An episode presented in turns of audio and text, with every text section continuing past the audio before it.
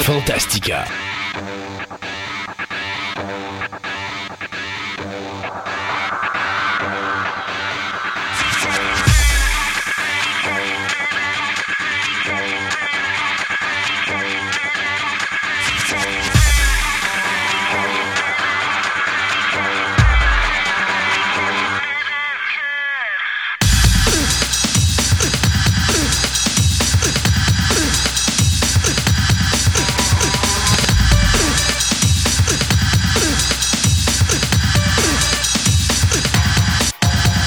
Bonjour mesdames et messieurs, bienvenue à cette nouvelle édition de Fantastica. Mon nom est Christophe Lassens et euh, à- en face de moi sur mon écran, j'ai mon comparse de travail, Sébastien Côté. Salut Sébastien, Salut! comment ça va? Ça va pas mal bien. Fatigué, là, mais bon, c'est normal. Mais à part de ça, ça, ça va passer, moment donné. Ben oui, la neige s'en vient, les feuilles tombent, l'automne arrive à grands Mm. pas, et puis nous, eh bien, on se prépare pour cette fabuleuse émission d'Halloween, une émission, ben, le Halloween Fest qu'on a à tous les ans euh, Ouais. dans cette période de l'Halloween. Donc, c'est la prochaine émission, une émission spéciale sur l'univers des zombies. Alors, euh, ça va être quelque chose de fort intéressant, plein de choses passionnantes dont on va vous parler dans cette émission spéciale de trois heures et plus, probablement qu'on va dépasser encore une fois.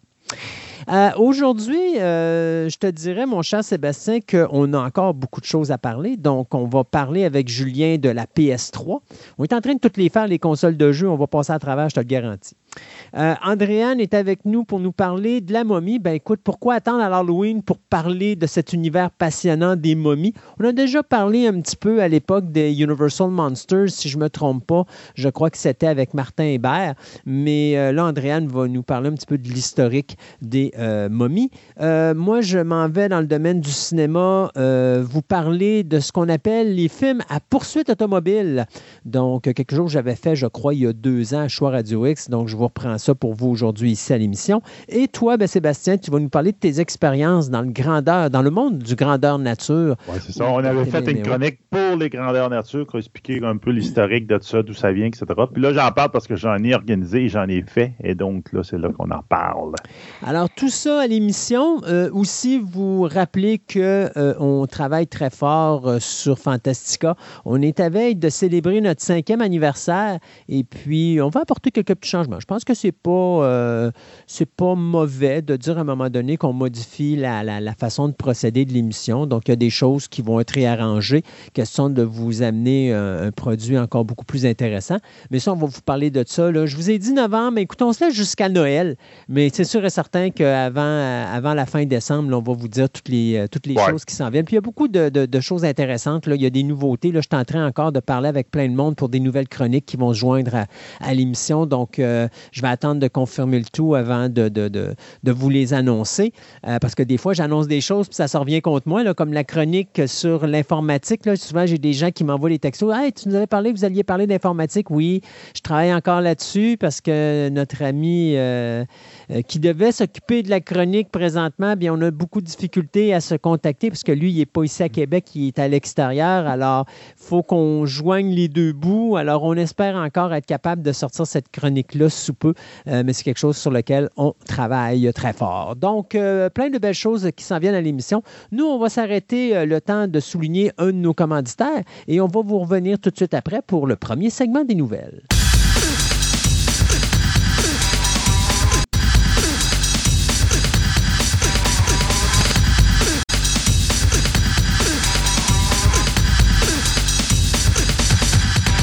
Ce segment de nouvelles vous est présenté par TPM Hobby et Collection. Vous êtes à la recherche de cartes de sport, de timbres, de monnaies, de cartes Magic, de figurines, de comic book, voire même des cartes Pokémon. Voici l'endroit idéal pour nourrir toutes vos passions. TPM Hobby et Collection, maintenant réunis à un seul endroit à Québec, soit au centre commercial de Fleur de Lys, 550 boulevard Wilfrid Hamel, Québec, ou allez visiter leur site web à boutique-tpm.com.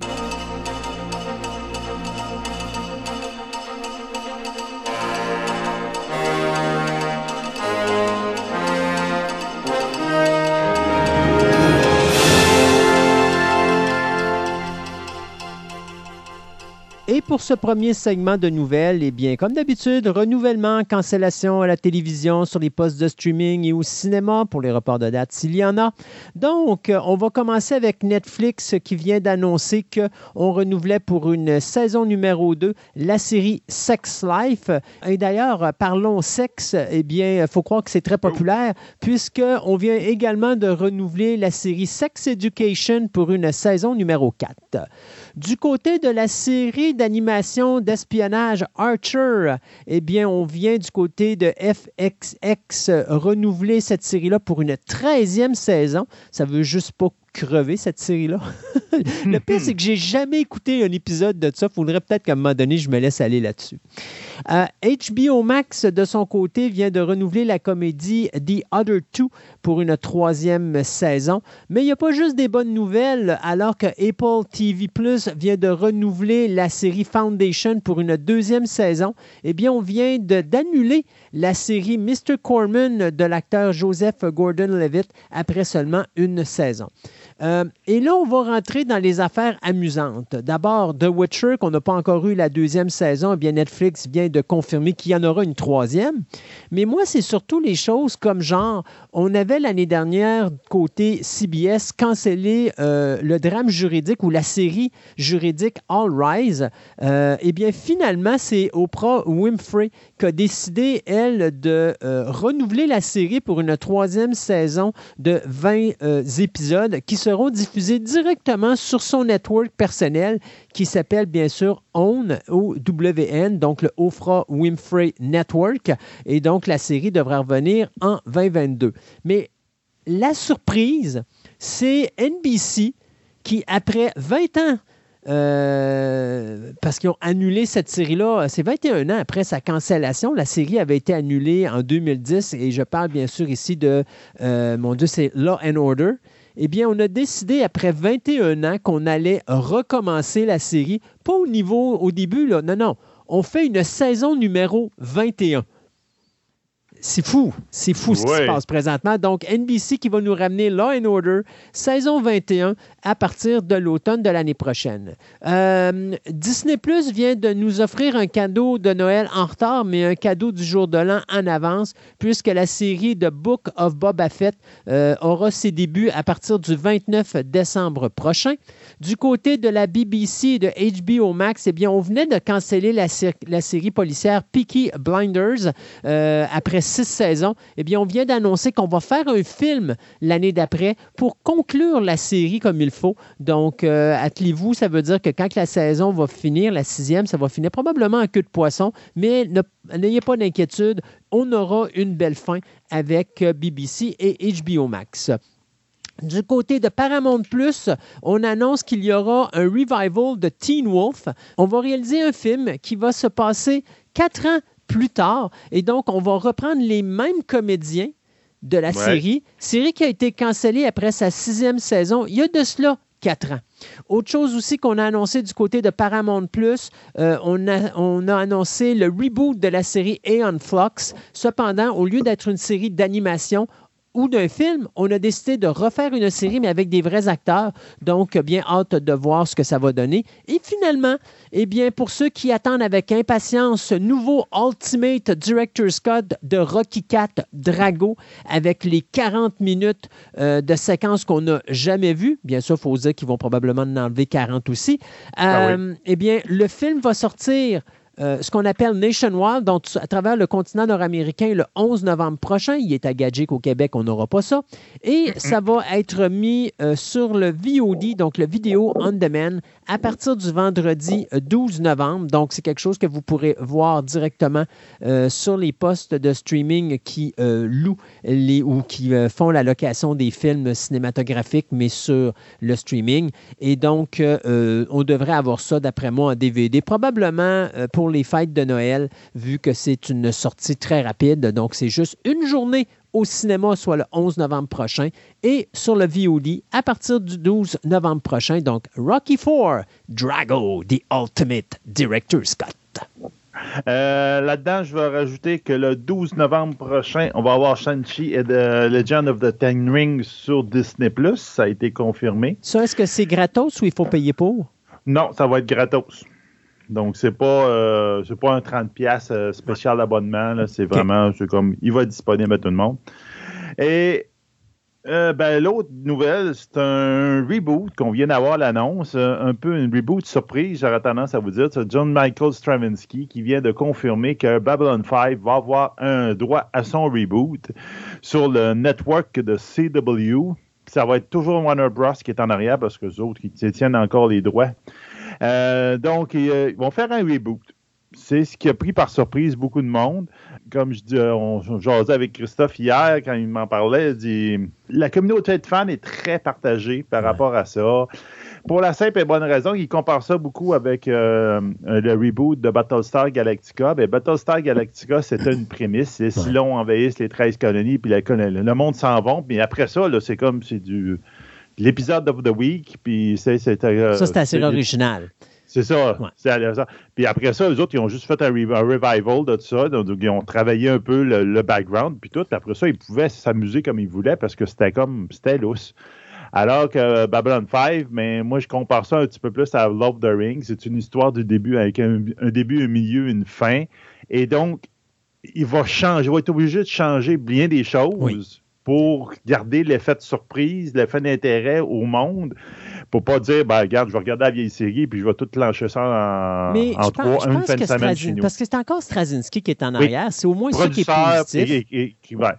Donc, c'est très positif. Je crois ce que Stravinsky va, Stravinsky va faire. Il est très, très bon. Mm.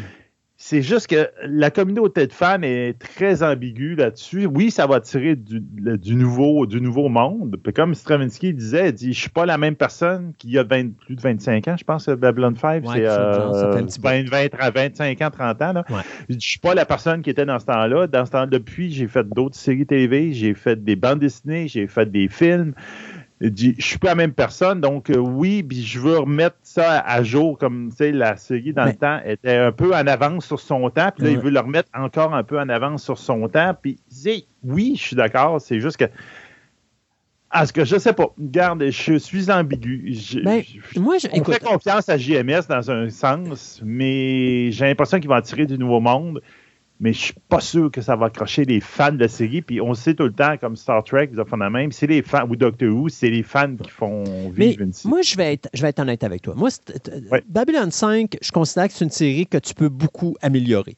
Euh, c'était très poussé pour les effets spéciaux de l'époque, mais moi, je continue à dire qu'au niveau acting, à part deux ou trois comédiens, la série était coussi coussa. Euh, et même, tu sais, c'était un genre de série que, au niveau conception, puis je ne veux pas parler de qualité, là. Je veux pas que les gens euh, mettent le, même affaire dans, dans, le même bateau, là, mais au niveau conception, je considère ça un peu comme Tech War. C'est-à-dire que c'est une série que il n'y avait pas un gros budget, C'était instable. Tu as des bons épisodes, tu as des épisodes moyens. Euh, les acteurs, moi, excuse-moi, là, mais l'acteur qui faisait Sheridan, Brooks Boxleitner, je n'étais pas capable. J'ai adoré la saison 1. J'ai adoré le concept de la saison 1, mais j'aimais le look de la saison 1. Babylon 5 était sale. Les maquillages, les personnages, c'était sale. Euh, tu avais des virus sur les visages. Tu avais, avais, des. Tu sais, c'était réaliste. T'es arrivé dans la deuxième saison, c'était clean spot, c'était trop, ça a été complètement changé parce que, bon, écoute, il faut l'avouer, il y a des actrices comme euh, Mira Furlan qui malheureusement est décédée, mais qui à l'époque faisait le personnage, mon Dieu, c'était quoi? De, Laine, moi, c'est ça, que, euh, tu sais, elle disait, euh, rangez mon maquillage parce que moi, c'est pas vrai que je vais prendre trois heures de maquillage à tous les jours pour faire le show. Puis elle avait raison, mais j'aimais la texture de son visage, j'aimais la façon, tu sais, mhm. elle n'était pas belle. Puis c'est là, après ça, à partir de la saison 2, là, elle sortait de son cocon, là, puis là, c'était comme la, beauté fatale de l'univers. Tu sais, à un moment donné, c'est comme. Je suis comme tombé dans le, À partir de la saison 2, je suis comme tombé dans le. Bon, OK, c'est. C'est wash. Là, j'aimerais qu'on ramène cet aspect de première saison beaucoup plus rude, beaucoup plus rough, beaucoup plus crotté, beaucoup plus. Tu sais, les, extraterrestres sont dégoûtants, sont pas nécessairement intéressants. Pourquoi faut toujours que les êtres soient tout le temps tout beaux? Ça serait le fun d'avoir quelque chose qui, justement, tu as une créature à côté de toi, c'est pas nécessairement. Tu pas nécessairement le goût d'être à côté, pas parce que la créature est détestable, mais elle te dégoûte Et on va arriver vers ça un jour, là, cette réalité-là. Ça ne veut pas dire que quelqu'un hérite de l'espace, qu'il est super clean. Et c'est ce qui m'intéressait dans la première saison de Babylon 5, qu'on a perdu par la suite il y a eu quelque chose, ben, il y avait quelque chose, une idée intéressante, comme c'était le, le, Crime Lord de Babylon 5, c'était une, une, remanta, ben pas une remanta, une menthe religieuse. C'est un extraterrestre qui ressemblait à une menthe religieuse. C'est juste les, les effets spéciaux n'étaient pas rendus là, c'est pour ça qu'ils l'ont mis de côté. Puis, exact. puis ce que je rêve, moi, c'est que malheureusement, le CW, ils n'ont pas un gros budget, puis je suis pas sûr qu'ils vont être capables de backer Babylon 5 qu'est-ce qu'ils pourraient, là. C'est ce que je trouve plate, mais moi, je m'associerais avec euh, Jim Henson mhm. pour ramener la technologie des aliens de Farscape. Ouais, mais encore là, j'aurais de la misère avec le puppet et le réel parce que je n'étais pas capable de Farscape pour ça. Mais, mais ça, c'est un goût, mais ils ont montré qu'ils étaient capables de faire quelque chose au jour le jour, à, mhm. à la semaine, puis être capable de faire quelque chose d'intéressant sais, il y a quelque chose à faire entre les deux parce que c'est sûr que les, effets CGI puis tout, tu vas booster ça, mais tu es capable maintenant avec Puppet et CGI de faire quelque chose d'intéressant comme ils font avec le Mandalorian avec euh, Bébé Yoda. Qui est une popette le trois quarts du temps, je te dirais, puis le reste du temps, c'est, il est augmenté par CGI. Mais, mais Bébé Yoda correspond avec Yoda, qui est un popette dans Star Wars, puis ça, ça ramène l'aspect. Là, je trouve que Babylone n'a jamais amené cet aspect-là. Mais par exemple, l'animatronique, c'est-à-dire des visages qui sont comme les Teenage Mutant Ninja Turtles, qui fonctionnaient par mécanique, même si c'est un cauchemar sur le plateau de tournage, ah. donne quelque chose d'intéressant parce que ça amène un aspect réaliste à la chose beaucoup plus que le numérique ou encore que le popétisme. C'est ça, mais il y a quelque chose à faire maintenant, puis tout. Mais j'espère que le CW va le faire. J'aurais, moi, j'aurais plus aimé que ce soit HBO Max, HBO Max qui a investi dans la version HD de Babylon 5, la saison 1, puis qui la mettent là, puis qu'eux autres, ils font Oh, il y a un intérêt, il y a du monde qui l'écoute chez nous, go, on part avec, avec quelque chose dans Babylon 5. Mais là, c'est CW qui embarque là-dedans. je fais. OK, ils n'ont pas beaucoup un gros, euh, une grosse expertise en science-fiction à part euh, Beyond Dread, là, puis on s'entend que ça a été euh, une montagne russe. Puis, les 400, tu veux dire, ouais. Ouais, les 400, puis c'était pour les jeunes, des enfants de même. Mm.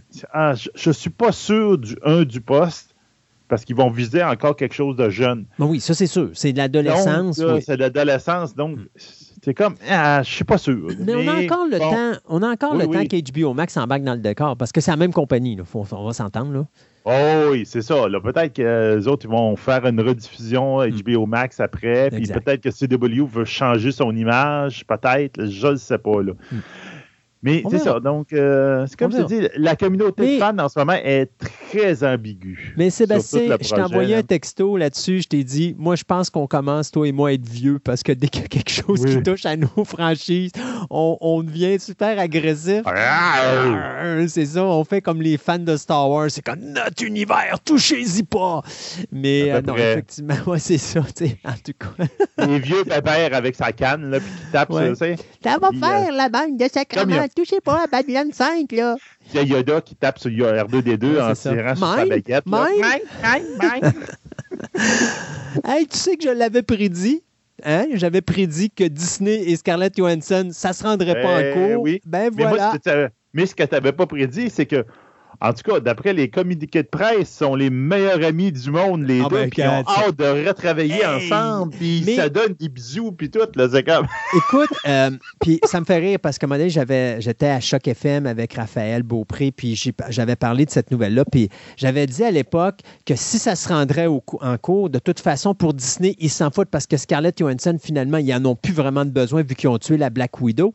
Euh toute, la pression est du côté de Scarlett Johansson et non pas de Disney. Et euh, j'avais dit, si jamais ils doivent se rendre en cours puis que ça finit mal, c'est la dernière fois que Scarlett Johansson va travailler avec Disney. Euh, mm-hmm. bien sûr, Raphaël avait oublié ce segment-là que j'avais dit. Donc, bien sûr, quand j'ai dit que ben, euh, Disney ont trouvé une manière d'aller chercher Scarlett Johansson en y offrant un nouveau projet qui est l'adaptation cinématographique du parc d'attractions Tower of Terror, donc la Tour de la Terreur, ben, elle m'a comme fait, moi, mais tu n'avais pas dit qu'ils travailleraient jamais ensemble. Oui, j'avais dit ça, s'ils se rendraient en cours, mais ils ne sont pas rendus en cours, comme j'avais déjà prédit. Euh, et la game, puis tu, vois, tu sais, euh, d'un côté, je suis pas sûr que c'est Disney qui est allé à la table de travail demander à Scarlett Johansson de revenir parce que on devait aller en cours, puis finalement, la cause a été reportée en mars de l'année prochaine. Et là, euh, c'est sûr et certain que ça met beaucoup de pression parce que au niveau du box-office, euh, je pense que Scarlett s'est rendu compte que Sanchi n'a pas fait beaucoup plus d'argent que euh, son film à elle. Ben non. elle, parce que j'ai su l'histoire de tout ça. hein. L'histoire de base de tout ça date de, la journée où est-ce que Disney faisait la présentation à ses actionnaires de toute sa cédule de films pour l'année 2021. Et à un moment donné, euh, Scarlett Johansson avait dit euh, au euh, directeur général de Disney, euh, ben écoute, est-ce que tu as l'intention de présenter Black Widow? Et lui avait dit, ben, dépendant de la situation, on va tout faire en notre pouvoir pour faire en sorte que le film va sortir en salle. Sauf que le problème, c'est que si on fait ça, ben Scarlett Johansson, elle perd beaucoup d'argent. Mhm. Et Disney, Disney, d'un côté, ils ont vous dit, écoute, on, on- on veut essayer de s'aller dans une direction où est-ce qu'on va aller chercher le maximum d'argent, puis faire profiter notre actrice principale du maximum de revenus également. Sauf que Scarlett Johansson, elle s'est basée sur les chiffres de Captain Marvel puis de Black Panther. OK, je sais que les films ont fait 1,2 milliard là, en revenus, ouais, mais Black mais- Panther, on dit c'est une, une gang à part. Oui, oui, mais c'est pas grave. On sait qu'ils ont fait un moins- 1,2 milliard de dollars au box-office, là, Ah mais oui. c'est parce que Scarlett, il n'y avait pas de COVID dans ce temps-là. Et les salles de cinéma n'étaient pas fermées ou à 50% d'efficacité. Donc, c'est impensable de dire que tu serais capable aujourd'hui d'aller chercher un milliard de dollars. Il n'y a pas un film cette année qui a réussi à le faire. Celui qui a fait le plus d'argent au box-office mondial, c'est Fast and Furious, où il est rendu à 700 millions de dollars, puis il a stallé là. Euh, James Bond, je ne m'attends pas à ce qu'il fasse ça, même si là, il a de l'air à être bien parti. Mais tu vois, déjà là, on calcule que le box-office international a ramené 100 millions à sa première semaine. Puis on calcule qu'avec le quelques 80 millions que les États-Unis vont ramener cette semaine, on dit qu'il va aller chercher quelque chose comme 150 millions total. Ça, ça veut dire qu'après trois semaines en international, il y a la Chine qui va rentrer à la fin du mois, là, mais on s'attend que le, le- le- tu comprends que là, il commence à ralentir, puis ça va ralentir très vite. Parce que dans Ah la oui. COVID, fait en sorte que les films, ils partent en gros boom, oui, mais après ça, le frein, il arrive vite anti-péché. Donc- puis Shang-Chi, il, il me semble qu'il a été censuré en. en Ah, il a pas Chine, passé en. Chine, oui, exactement. C'est ça. non, non. Donc, il n'y aura pas de revenus additionnels pour les gens de Shang-Chi. Donc là, je pense que Scarlett Johansson vient de se rendre compte, OK, là, je suis dans l'eau chaude parce que là, je ne gagnerai pas cette clause-là. Donc, je pense qu'on a réglé avec un petit bonus, mais il n'y a pas de 50 millions qui ont été donnés, ça, c'est Ouais, certain. non, non. Un petit bonus et surtout un nouveau projet qui est la Tour euh, euh, de la Terreur, donc Tower of Terror. Donc, c'est réglé, Scarlett Johansson. Il n'y a plus de querelle entre elle et Disney. Tout est beau dans le monde. Ils s'aiment beaucoup. Ils se donnent des grosses accolades avec des masques dans le visage. Euh, Ah, oui, oui, regarde. Ça a l'amour fou, puis ils ont hâte de travailler ensemble et tout et tout. là. C'est c'est tellement drôle. Ben oui, c'est drôle. Et ils viennent se battre dans le jello, puis après ça, ils se donnent la collade. Puis ils disent, attends, on va body, on va aller prendre une petite bière Un ensemble. vrai match de lutte, c'est ça. Et Une semaine, ils se cognent dessus, puis la semaine d'après, ils sont copains-copains. Ils sont du même bord, puis ils tapent ça, le méchant. Bon, euh, tu sais, dans le bon vieux temps, dans les 80 an- dernières années, euh, quand on avait le câble, on parlait du Big Three. Donc, on parlait de ABC, CBS et NBC. Donc, c'était les trois gros majors aux États-Unis, là, on s'entend, qui, on peut dire, dirigeaient le monde du câble. Ben là, il y a des chercheurs qui ont commencé à travailler des chiffres, puis à regarder ça, puis à se poser la question, Hmm, dans le monde de streaming, on s'en va-tu vers un Big Tree? Présentement, on, tout le monde s'entend, c'est encore Netflix qui domine tout. Ouais. Là, c'est haut la main, puis il n'y a pas de problème. Je Euh. pense qu'il est rendu à, ben, il est à 209 millions euh, d'abonnés en 2021. Je dirais pas haut la pas main, mais disons que Disney donne une bonne compétition, mais on est dans Oui. le Big Two présentement. Oui, c'est ça. Ce que les autres ils ont fait avec le crunching, puis ils ont regardé l'évolution de tout le monde, c'est qu'ils ont prévu, c'est que d'ici 2026, euh, Disney va avoir acquis 140 millions de- de- d'abonnés, ce qui va y mener son total à 284 millions, Ouais. et que Netflix va devrait, ça montre sa croissance présente, à ramasser 53 millions d'utilisateurs, donc ils vont monter à 271 millions. Donc, la prévision étant qu'en 2026, il va y avoir effectivement un Big Tree. Le Big Tree étant mené par Disney qui est la grosse surprise. Ben, au tout début, Ouais. quand ils l'ont ouvert, ils ne s'attendaient pas à ça. là. Tu te rappelles que moi, je l'avais prédit? Ah oui, mais Parce que j'avais dit, ça n'a pas de sens. Netflix, la façon qu'ils gèrent la business, ils ne peuvent pas arriver, pas Netflix, mais je veux dire Disney Plus, ne peuvent pas arriver deuxième. Ils vont arriver premier. Donc, Puis- ils vont être premiers. Ouais. Netflix va être deuxième. Et le troisième, qui devrait être en 2026, c'est Amazon Prime. Ouais, j'y ai pensé aussi. Donc, ça va être les Big Three, ça va être eux autres. Pensez plus à HBO Max nous a pas, pas, pas fait peur, mais mettons, c'était Ben- comme on dirait au, au début, c'était le coureur de fond qui est en arrière dans la course, puis commence à vouloir dépasser tout le monde. Puis là, c'est juste qu'il s'est enfargé à un moment donné, là, puis il a pris du H- recul. là. HBO Max, à l'origine, je te le ra- tu te rappelles ce que moi j'avais dit. J'avais dit Ouais. Disney, HBO Max et euh, Netflix. Pourquoi j'avais dit HBO Max? C'est parce qu'en contenu, officiellement, Net- HBO Max, Potentiel. il était, c'était celui qui avait le meilleur, le meilleur Ouais. fond de cave pour dire qu'il peut mettre de la grosse compétition puis foutre le bordel. Il y avait les gros shows que tout le Ben monde était intéressé, comme Friends et tout ça. Sauf que le problème, puis je continue à dire que ça a été une erreur la journée qu'un juge a donné l'autorisation à AT&T d'acheter Warner Brothers, c'est que les gens qui sont derrière ça, ils connaissent rien. Ils ont Ah, voulu détruire le comic book avec DC Comics. Ils ont voulu détruire quasiment toutes les postes et les compagnies de cinéma avec euh, Warner Brothers parce que leur intérêt premier, c'était HBO Max. Et quand ils se sont pété la gueule parce qu'ils se sont rendus compte qu'ils ne savaient pas comment ça marchait le streaming, puis que de dealer une compagnie de téléphone, c'est pas du tout la même affaire que dealer une compagnie de cinéma, ben la première chose qu'ils ont faite, c'est comme Oh, ben là, on va commencer à se reculer, puis on va commencer à plus prendre nos responsabilités. Là, tu vois HBO Max se péter la gueule. Tout le monde n'arrête pas de dire c'est l'un des pires streaming qu'il n'y a pas Oui. sur le marché. Carrément. Et c'est pas parce qu'il n'y a pas le potentiel. Ça a été dynamité par l'interne, par des propriétaires qui ne savent pas quoi faire avec ça. Au lieu de faire comme Disney, qu'eux autres, quand ils ont acheté Pixar, ils ont dit à Pixar, sais-tu quoi? Tu connais le film d'animation, gère toute ma section d'animation, incluant les films de Walt Disney Animation. Quand ils ont été chercher euh, Lucasfilm, vous savez comment ça, dit, se deal Star Wars? Dealez Star Wars à notre place, on vous fait confiance. Ça, c'est la différence entre Disney, qui est vraiment des gens d'affaires, et HBO Max qui cherche à prendre le contrôle. on va vous montrer comment ça marche. Ils connaissent rien et ils se pètent la gueule. Et c'est la raison pourquoi que HBO Max, il a manqué le bateau. Il y a toujours un espoir que ça remonte, mais il va falloir que quelqu'un de potentiellement intelligent prenne contrôle de cette compagnie-là, puis qu'il mène ça là où c'est supposé être. Je continue à dire qu'il y a le potentiel pour être un deuxième, Ben mais oui. Amazon Prime, présentement, cogne très dur sur les, euh, sur les titres. Écoute, Lord of the Rings, si ça marche, ça va leur amener énormément de monde, et c'est là qu'il devient effectivement potentiellement le numéro 3. Oui, oui. Non, regarde, c'est ça. Donc, on verra bien. Donc, potentiellement, en ce moment, on s'en va pour, mettons, dans les prochaines années, le Big Three. Donc, Mm. Disney, Amazon, euh, Netflix et Amazon Prime qui vont être les, les gros noms. On s'arrête euh, le temps de chronique. On vous revient en plein milieu de notre émission pour le deuxième segment des nouvelles.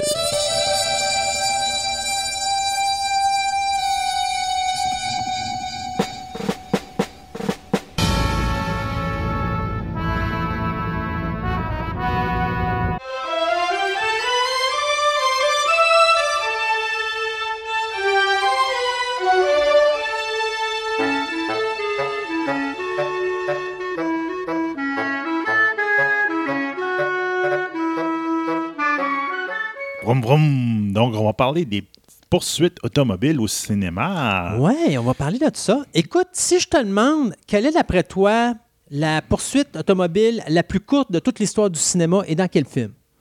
Euh, je sais pas. Franchement, là. Le film s'appelle Hot Fuzz OK. et la poursuite automobile, elle dure trois secondes. et elle a été faite vraiment pour... euh, C'était vraiment un running gag de faire la poursuite automobile. Tu sais, tout le long, il te parle pendant euh, presque 30 secondes de faire des poursuites, puis des ci, puis des ça. Puis là, tu vois le gros moteur de la voiture, on embarque, les gros, les pneus qui crissent, les lumières qui allument, puis première chose que tu sais, la séquence est finie. le gars a arrêté tout simplement la lumière après. Alors, dans quelques instants, je vais vous dire la plus longue, c'est quoi, mais la plus courte, c'était dans Hot Fuzz. Euh, Aujourd'hui, on va vous parler des courses automobiles. Et euh, quand je parle course, on, on parle poursuite automobile. Pas nécessairement entre policiers et criminels, mais des poursuites automobiles dans les films. Et il y en a beaucoup. Je ne peux pas Ben tout oui. couvrir, mais je vais parler des principaux. Il y a deux termes qu'on va parler aujourd'hui. Il y a ce qu'on appelle le car chase movie. Ça, c'est un film poursuite automobile. Ça, c'est ce qui nous intéresse aujourd'hui. Et il y a ce qu'on appelle le road movie. Le road movie, c'est c'est pas du tout la même chose. Le road movie, ce que c'est, c'est que, mettons, vous avez des personnages qui vivent une aventure, mais ils sont transportés sur la route à, à l'aide d'un- moyen de locomotion. Euh, pensez, mettons, à Thelma et Louise. OK. Thelma et Louise vivent de quoi, mais c'est pas un film à poursuite. Mais ils sont sur la route. Pensez à The Green Book, Driving Miss Daisy. Ça, c'est des road movies. Il y a des films qui sont des films de poursuite, mais qui sont avant tout des road movies, mais qu'on met quand même dans la classe des car chase films parce que justement, il y a un peu de poursuite dedans, puis bon, les gens avec le temps, ils les associent plus avec des car chase qu'avec des euh, road movies. Ceci dit, euh, c'est vraiment le fun de faire des films pour un réalisateur, des films de poursuite, parce que ça coûte pas cher. Parce que la majorité du temps, tu t'en vas dans une cour à scrap, tu prends des chars en bon état, puis t'es scrap. T'es fini sur le plateau de tournage. Ce qui fait qu'au niveau des, des- de- monétairement parlant, sur le plateau de ton. c'est ça, ça te coûte pas trop cher. Et c'est un produit qui est utilisé surtout dans les films d'action pour justement augmenter cette- cette- cet aspect-là d'action-là. Tu as, des, t'as des, euh, des images mouvementées, tu as une séquence mouvementée où tu as soit ton héros qui poursuit un vilain ou encore euh, la police qui poursuit un criminel ou le criminel qui s'échappe de la police. Des fois, ça peut être des poursuites à chevaux, comme dans le temps du western, Ben oui. ou encore, euh, bon, avec le temps, tu peux avoir des courses à pied, des courses à bicycle, des courses à moto. Aujourd'hui, tu fais plein de choses. Euh, James Bond est un des personnages qui utilise le plus les poursuites. Oui. OK, qu'on pense à, bien sûr, To Live and Let Die, qu'on pense à euh, The Man with the Golden Gun, ou même For You Eyes Only, où il est dans sa petite Citroën, Oui. poursuivi par plein de voitures de criminels. Euh, James Bond utilise beaucoup les poursuites automobiles. Le Transporter, la franchise des Transporters avec Jason Statham, même chose, on utilise beaucoup ça. Il ne faut pas oublier aussi que tu vas avoir les missions impossibles qui vont être impliquées là-dedans, là, Oui. où on, on a beaucoup de poursuites automobiles. Mais ce qui est le fun aussi, des fois, puis qui sauve de l'argent, c'est que quand tu as un véhicule en particulier que tu utilises en, plein, en- en premier plan, ben des fois, tu as les compagnies de production de voitures qui vont te le donner le véhicule ou qui vont te prêter des véhicules pour tes films. Et donc, à ce moment-là, ça ne te coûte rien. Et c'est un échange de publicité. Donc, ça permet justement aux réalisateurs de faire des films à petit budget, mais qui rapportent beaucoup d'argent.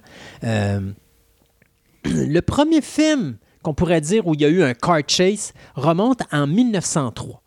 Donc, le film s'appelait The Runaway Match.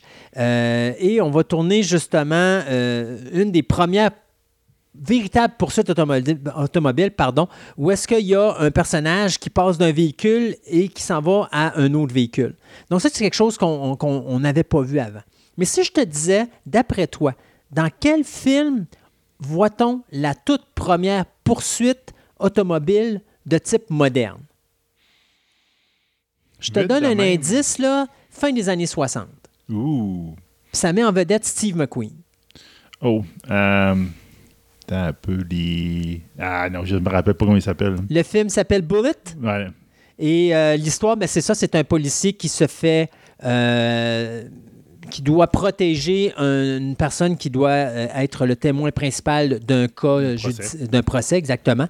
Et à un moment donné, cet individu-là se fait tuer et il cherche à trouver les responsables. Et à la première heure et cinq du film, notre ami euh, Steve McQueen, qui à ce moment-là est au volant d'un V8 Ford Mustang GT Fastback 68, décide de poursuivre un autre véhicule qui est à ce moment-là un Dodge Charger euh, 440 Magnum V8. Et le problème qu'il y avait sur cette séquence-là, malgré le fait que le réalisateur avait dit vous n'allez pas plus vite que 75-80 000 à l'heure, ben, les gars roulaient euh, jusqu'à euh, 100 000 à l'heure, ce qui veut dire qu'ils faisaient à peu près du 180 km/h dans les rues de San Francisco. Donc, ça vous dit une idée, là. Mais le pire dans tout ça, c'est que le gars qui conduisait la Dodge Charger, il fallait qu'il ralentisse parce que son moteur de Dodge Charger était trop fort pour le Mustang de Steve McQueen. Euh, 11 minutes que va durer cette séquence-là, où est-ce qu'on va mettre justement des caméras à l'intérieur du véhicule et à l'extérieur du véhicule pour montrer, à quel, tu sais, donner l'effet de vitesse et de donner un effet de quasiment de poursuite, pas juste de poursuite automobile, mais de piste de course. là. C'était C'est quasiment ça. une course entre deux On véhicules. plus dans le blue screen, dans, dans le dash en arrière. là, Non, puis non. Quand tu voyais le monde se promener en auto. Là. Et la petite anecdote qui est amusante avec Bullet, c'est que dès les premiers tournages, les premières séquences de tournage, Steve McQueen, qui est un, pilote de course, va conduire lui-même la voiture. Et à un moment donné, il va manquer un, un virage, il va freiner, mais il va rentrer dans un autre véhicule. Et la blonde de l'époque de Steve McQueen panique et dit au réalisateur Ça n'a pas de sens, il faut que tu l'enlèves de là, il va se tuer. Et donc, le réalisateur va embaucher un euh, cascadeur du nom de Bud Ekins qui avait déjà interprété le personnage de Steve McQueen dans La Grande Évasion parce qu'il avait pris sa place quand il faisait les jumps de la moto par-dessus oui, les, bar- oui, oui. les barrières de, de- de sécurité allemande là, pour empêcher justement aux voleurs de, de- de se sauver. Et donc, il a pris sa place. Et là, sais-tu quand est-ce que tu peux voir que c'est Steve McQueen qui est derrière le volant et quand est-ce que c'est Bud euh, Ekins? La coupe de cheveux? Non, le rétroviseur. Parce que Oh. quand tu regardes dans des séquences, tu as le rétroviseur où tu vois le visage de Steve McQueen, puis les séquences où tu vois le rétroviseur qui est penché vers le bas et qui montre les cuisses de Steve McQueen, tu sais que c'est pas Steve McQueen qui est derrière le volant dans ces Ah. séquences-là. Ah ah! Donc, Bullet, qui va avoir coûté 4 millions de dollars, va rapporter 42,3 millions de dollars au box-office. Et la séquence va tellement être incroyable qu'au niveau du montage, le monteur Frank P. Keller va gagner l'Oscar du meilleur montage en 1968 pour cette séquence-là. Je dirais la séquence de poursuite automobile la plus extraordinaire jamais filmée dans un film est réalisée trois ans plus tard euh, par un certain William Friedkin qui nous avait donné en 1973 pardon, Les Exorcistes. Et le film va s'appeler The French Connection ou La filière française. Ça, ça met en vedette euh, Gene Hackman et Roy Scheider, deux policiers qui essaient de mettre euh, fin euh, à un trafic de drogue qui est euh, fait par justement la French Connection. Dans cette séquence-là, à un moment donné, il y a le personnage de, euh, George de Gene Hackman pardon, qui va poursuivre un criminel qui, lui, est dans un tramway. Euh, puis vous savez, de la façon que c'est fait à New York, là, vous avez des tramways, puis ils sont comme sur des ponts. Oui, c'est ça. Il y, y aura une, partie qui est comme à l'extérieur puis qui se promène sur des rails. Ils sont sur les rails qui sont sur des ponts, puis en dessous, tu as la ville. Si vous avez Ouais. vu des films comme Street of Fire, exemple, là, le décor de la ville de Street of Fire, c'est ça. Là. Fait qu'à à un moment donné, Gene Hackman prend son Pontiac Le Mans 1971 et il se promène dans les rues euh, pour essayer d'arrêter et de pourchasser le criminel qui, lui, est à bord du train au-dessus. Donc, c'est une chasse entre une voiture et le train, mais il n'y a qu'une seule voiture qui est celle dans laquelle se trouve Gene Hackman. Et William Friedkin n'avait tellement pas d'argent qu'il n'y avait aucune autorisation pour tourner les séquences. Ce qui fait que toutes les séquences de- d'accidents que vous voyez sur pellicule sont des vrais accidents qui sont survenus pendant le tournage, qui n'étaient pas prévus, avec de vraies personnes, pas des cascadeurs, à Oui. l'exception du gars qui conduit, bien sûr, la voiture de Gene Hackman. À un point tel même qu'à un moment donné, il y a un gars qui sort de son stationnement et, Gene Hack- euh, et le véhicule de Gene Hackman lui rentre complètement dedans, défaisant le, le- le- le véhicule au complet. On a gardé la cascade pour le film. Le véhicule, bien sûr, recule et continue la poursuite. Et on a dédommagé l'individu en lui euh, payant toutes les réparations sur son véhicule. Donc, euh, French Connection est encore aujourd'hui la séquence de cascade la plus impressionnante qui a été faite au niveau des Je poursuites. comprends parce que c'est pas une cascade. Ben, C'est une vrai. cascade, oui. Donc, le film qui a coûté 1,8 million va rapporter quand même 75 millions de dollars à travers le monde. Donc, tu vois, c'est des films qui coûtent pas cher à faire, mais qui rapportent beaucoup d'argent. Et, euh, et c'est des choses qui intéressent le public de plus en plus parce que là, on a les poursuites. Ça- Ça, ça me rappelle un petit peu le film Taxi. Taxi. C'est la série de Taxi de Oui. Luc Besson. Exact. que il y avait, une, je ne me rappelle pas si c'est dans le premier ou dans le deuxième, ils font une, une course-poursuite avec les autos dans les rues, là. Oui. Puis, tu sais, la rue est pas large, elle est large d'une auto, là. Ouais. Puis, je sais qu'il avait, il avait payé du monde pour se mettre vis-à-vis chacune des portes pour Empêcher les gens, les ouais. gens de sortir parce qu'il disait s'il y en a un qui sort, il, C'est rentre, fini, il sort, on- on, le rentre dedans, c'est fini. Oui, puis c'est toujours le danger de faire des poursuites euh, à travers les villes. Ce qui était le cas de French Connection. Dans le cas de Bullet, on fait ça les dimanches, alors que les routes sont toutes fermées. On fait ça dans des moments où il n'y a personne. Ben, ça. Dans le cas de French Connection, non seulement on n'a pas d'autorisation, tu n'as pas la police. C'est toi, c'est les c'est vraiment les équipes, de la- de la- voyons, les gens de l'équipe de tournage qui bloquaient les sorties. Mais c'est parce qu'en plus, tu fais ça dans le public. Donc, toutes les séquences où tu vois les gens courir en malade, là, c'est pas des cascadeurs. C'est du vrai monde. Donc, mais c'est sûr que, bon, on a, on a descendu la vitesse de, de caméra à 18 images secondes, ce qui accentue le mouvement de vitesse. Et on a fait un petit zoom-in. Donc, même quand on accroche les caméras sur le bumper avant de la voiture, il faut s'entendre que quand tu vois le piéton, tu as l'impression que le piéton, il est vraiment sur le bord de se faire ramasser, mais il y a encore un certain délai. Mais il n'y a pas beaucoup de marge d'erreur. Et quand on voit vraiment le véhicule éviter le monde en dessous du viaduc où se trouve le train, euh, c'est vraiment, c'est un one-shot. On n'a pas repris ça 155 fois. Là.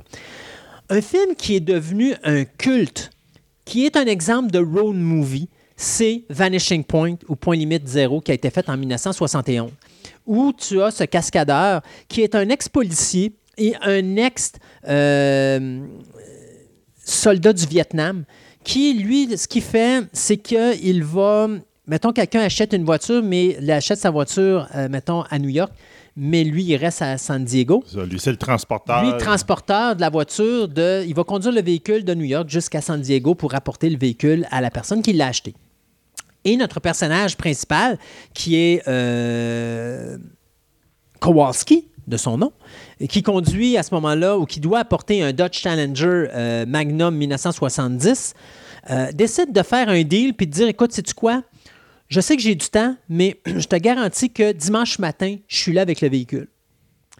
On ne sait pas pourquoi il fait ça, mais il s'en va dans une course effrénée à travers les routes américaines, poursuivi par la police, dans l'objectif de se rendre là avant le dimanche matin pour gagner son pari. Pour un petit bonus pour un petit bonus, oui, mais euh, tu vois vraiment qu'il y a d'autres choses en arrière. Sauf que dans ce film-là, on ne nous l'explique pas c'est quoi. Ça demeure toujours euh, vague, et flou. vague et flou parce que l'objectif, c'est juste, tu t'imagines que le gars a juste disjoncté. Il est juste écœuré, il y en a assez de la vie, puis c'est sa façon de dire. Bon, euh, je, je, je, je, me lance au diable. C'est ça, je me lance au diable à pleine vitesse sur les routes américaines, puis s'il y a quelqu'un qui se met dans mon chemin, ben tout bad pour lui. La raison pourquoi je dis que c'est un road movie, c'est parce qu'en réalité, Kowalski va s'arrêter à plusieurs endroits, il va rencontrer plein de gens. Et c'est plus ça qui est intéressant dans Point Limite Zéro ou dans euh, Point que les poursuites où il n'y en a pratiquement pas. Euh, il y aura un remake qui va être refait en 1997 avec euh, Vigo Mortensen, où est-ce qu'à ce, moment-là, Vigo va conduire le même véhicule Dodge 70, mais à ce moment-là, on a une raison sa femme va accoucher, mais il y a des problèmes et il faut qu'il parte d'un endroit pour se rendre à l'endroit où sa femme doit accoucher. Il doit traverser les États-Unis d'une façon rapide et c'est là justement que euh, entame la poursuite. Ce qui est intéressant de savoir aussi avec Vanishing Point, c'est que le film à l'origine, quand il est sorti, euh, la compagnie euh, qui était Fox pensait pas que le film allait faire de l'argent. Alors on l'a sorti en salle, mais on l'a enlevé après deux semaines. Sauf que la demande parce que là, ça se parlait entre le monde. il va voir ce film-là, c'est bon. La demande, les gens retournaient au cinéma et disaient Hey, Vanishing Point, pourquoi vous l'avez retiré des ondes? On veut venir le voir. Blablabla.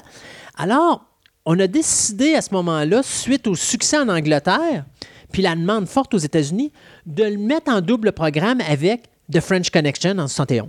Et donc, ça a fait en sorte que Lorsque le film va présenter. Deux road movie pour le prix là. Oui, exactement. Et lorsque le film va être présenté en 76 à la télévision, ça va créer le mouvement culte qu'on connaît aujourd'hui de Vanishing Point, qui fait que c'est un des films qui est le plus connu et le plus recherché par les gens qui aiment les car chase movies. En 1971, toujours dans la même année, je ne peux pas passer outre. Je n'ai déjà parlé dans ma chronique de Steven Spielberg. Duel. On parle de duel. C'est sûr. Exactement, où ce pauvre Plymouth Valiant 70 est confronté à un gros euh, Peterbilt 281 de 1955. Euh, ce camion avec cette espèce de museau euh, diabolique qui ne cherche qu'à partir du premier, des premiers instants du film à détruire ce petit véhicule et à terroriser son, son conducteur probablement le meilleur film fait pour la télévision de tous les temps et un des meilleurs car chase films qui a été fait de toute l'histoire du cinéma américain. D'ailleurs, c'est drôle parce que lorsqu'on parle de la séquence de poursuite automobile la plus longue dans un film de cinéma, Duel n'est pas considéré là-dedans parce que les poursuites automobiles entre le camion et le véhicule sont très courtes. Oui. Ça, c'est un autre type de film qui est non seulement un road chase, mais c'est également un road movie. Euh, mais on arrive en 74 avec ce film-là, qui va être le film qui possède la plus longue poursuite automobile, une poursuite de 40 minutes, qui est exactement la moitié du film de La Grande Casse, Gone in 60 Seconds, qui a été faite en 74. Étrangement, avec son nom, ça donne, ça laisse pas penser à ça. Non, et La Grande Casse, c'était drôle parce que l'affiche, c'était euh, plus de 93, 93 euh, véhicules détruits en 60 minutes. Ça comprend encore le plus grand nombre de véhicules entre guillemets, détruits dans un film. C'est pas tout à fait vrai parce qu'il euh, y a d'autres films qui vont, qui vont ridiculiser la chose puis qui vont en mettre plus que le client demande. Mais si on calcule que les véhicules ont été construits dans une poursuite, ça demeure dans cette poursuite-là le film qui présente le plus de démolition euh, à long terme sur 40 minutes, comparativement à un film comme exemple euh, de, de Blue Brothers en 80, où est-ce que là, tu as une poursuite entre les, euh, les, frères, euh, les frères Blues. Blues, Puis toute la, la- la- la- police du comté où tu as quasiment 90 voitures de, poursu- de poursuite qui, qui sont en arrière d'eux autres. Puis à la fin, quand ils décident de se rentrer les uns dans les autres, c'est quand même de l'exagération, mais tu sais, ils ont passé le montant parce que je peux vous dire qu'il y en a un méchant crash là-dedans. Donc, Gone in 60 Seconds, ben, c'est un- une bande de voleurs qui doivent voler 48 vo- vo- véhicules euh, en dedans de 5 jours. Mais ils ont juste un maudit problème, c'est Eleanor, la Mustang Ford 1973, qu'il faut absolument avoir, mais que pour des raisons, il y a toujours quelque chose qui fait que ça marche pas. Et donc, à ce moment-là, à la fin, notre personnage euh, principal, qui est interprété par le cascadeur euh, Henry Blight euh, Hallekick, euh, qui a réalisé le film d'ailleurs, va partir avec le véhicule, tout va bien jusqu'à ce qu'à un moment donné, bien, il tombe à un problème où est-ce qu'il est poursuivi par une voiture de police. Et là, ben, ça donne le début de cette poursuite qui va se traîner pendant 40 minutes, qui est faite en lifetime, c'est-à-dire c'est un temps réel où est-ce que c'est sans arrêt cette poursuite-là. Il y a des accidents qui surviennent sur le plateau de tournage qui sont réalistes, notamment quand la Mustang va frapper de plein fouet un, euh, vous savez, les poteaux luminaires dans le milieu d'autoroute, puis que la voiture est quasiment coupée en deux. À ce moment-là, bien, euh, Halecki elle va être véritablement blessé là-dessus. On va être obligé d'arrêter le tournage. Puis il va continuer avec la jambe dans le plâtre pour finaliser le tournage de Gone in 60 Seconds. D'ailleurs, euh, C'est pour ça qu'il y avait le pied pesant après. c'est pour ça qu'il y avait le pied pesant également. D'ailleurs, triste nouvelle parce que lorsque Alec Kay va tourner Gone in 60 Seconds 2 en 1989, il va trouver la mort dans une des cascades parce qu'il y avait une tour d'eau à un moment donné qui s'effondrait et il n'a pas été assez vite et la tour d'eau il est tombée dessus carrément. Donc c'est quand même tragique euh, la fin de, Kay, mais il nous a donné le film avec la plus grande cascade, ben, pas la plus grande cascade, mais la plus, plus longue, période de poursuite euh, automobile de l'histoire du cinéma américain. En 2000, on va réaliser un remake qui va, être, euh, qui va mettre en vedette Nicolas Cage et Angelina Jolie. À ce moment-là, on va changer le véhicule pour un Shelby Mustang 1967. Mais, écoute, c'est dur de faire des longues poursuites judiciaires, hein, surtout avec la technologie qu'on a aujourd'hui, la rapidité des véhicules et la quantité de monde qu'il y a sur les routes. Alors, c'est un petit peu ça le problème de Gone in 60 Seconds. La poursuite finale, elle dure vraiment pas longtemps. Il y a vraiment pas grand-chose. Puis, mais ça va quand même être une déception au niveau du box-office. Le film qui va faire 237 millions international face aux 90 millions qu'il aura coûté. Ouais. Euh, on s'attendait à plus que ça, mais malheureusement, ça n'aura pas fonctionné. Un des films qui va commencer, parce que les années 70, il faut marquer que là, les Américains sont un petit peu tannés parce qu'il y a eu la guerre du Vietnam, donc ils sont désillusionnés face à leur pays, ils sont désillusionnés face à leur gouvernement, d'autant plus qu'il y a eu Watergate là-dedans. Ben oui. Donc, on a besoin de s'évader, on a besoin d'être rebelle. Et les poursuites automobiles vont faire ça, vont donner l'opportunité de prendre un vilain puis de le mettre bon. Donc, le rebelle face à la société, le rebelle face à l'autorité. Et un des premiers films qui touche à ça, c'est Dirty Mary, Crazy Larry, ou Larry le Dingue, Marie Lagarce en 1974, euh, où est-ce que tu as un chauffeur de voiture et son mécanicien qui décident de faire un vol de banque pour aller chercher de l'argent pour se payer le char parfait pour gagner leur future course et les rendre riches. Sauf que ça vire mal. La police, tout de suite en partant, euh, va être à leur poursuite. Et en plus, juste pour ajouter la cerise sur le Sunday, ben, Larry a eu une petite euh, aventure d'une nuit avec Marie qui n'a pas vraiment, elle, apprécié d'être juste une petite passe d'un soir. Alors, elle décide de dire, ben, j'embarque avec vous autres, puis je m'en viens avec vous. Et donc, malheureusement, ben, ils sont pognés avec elle, qui est une véritable petite garce. C'est pour ça, d'ailleurs, qu'elle s'appelle Marie la garce, où est-ce qu'elle est vraiment détestable à souhait. Et les trois personnes vont s'enfuir, euh, poursuivies par la police sur, les routes américaines. Vous avez même, à un moment donné, une poursuite avec un hélicoptère et le Dodge Charger 1969 de Larry. Euh, très bon film de poursuite automobile ça y va au taux, ça roule, ça arrête pas et les poursuites sont vraiment bien filmées. Donc, genre de film qui peut être très intéressant si ça vous tente d'avoir un bon film comme ça. Euh, D'ailleurs, petite anecdote sur Larry Ledingue, Marie Lagarce. Les trois acteurs qui étaient Susan George, Vic Morrow et euh, Peter Fonda se font offrir les trois la même chose. Parce qu'on a juste un million de dollars pour faire le film, on se dit, écoute, on n'a pas beaucoup de de- d'argent, fait que tu as le choix. On t'offre ça en argent, qui n'est pas cher, ou on t'offre une commission sur les recettes et sur, tu vas avoir des recettes sur le syndication aussi, Donc, quand on vend ton film dans un À poste de TV ailleurs, au Canada, aux États-Unis ou à l'étranger, tu vas avoir des recettes là-dessus. Vic Morrow a dit non, je veux le chèque de paye. Susan George euh, a dit je veux mon chèque de paye. Mais Peter Fonda a dit non, je veux les cotes. Et Peter Fonda aurait pu arrêter de travailler avec ce film-là parce qu'il est devenu millionnaire après ça. Le film a coûté 1 million, il a rapporté 28 millions box-office et c'était un des films les plus vendus à la télévision nord-américaine et mondiale euh, parce qu'il était très demandé. Donc, euh, Peter Fonda s'est fait la passe de cash pas croyable avec ça. Euh, dans les années 70, au milieu des années 70, il y a un certain acteur qui s'appelle Ron Howard qui approche un certain Roger Corman à un moment donné. Il lui offre un scénario. Puis Roger Corman regarde le scénario et il lui dit Ouais, ton scénario pas terrible, mais écoute, euh, je sais pas si moi le faire. Euh, Ron Howard dit Écoute, ben, moi j'aimerais le réaliser. Fait que Roger Corman dit Écoute, je vais faire ton film, puis si on fait de l'argent, amène-moi un autre projet, puis tu vas le réaliser. Le projet premier s'appelle Eat My Dust à plein gaz en 1976, euh, où est-ce que notre ami Ron Howard, pour épater une jeune femme euh, dont il s'était pris, vole la voiture d'un pilote de course qui est un euh, Chevrolet Camaro 1968 et décide de s'en aller sur la route, poursuivi par la police. Le hic, c'est que le chef de la police, c'est son père.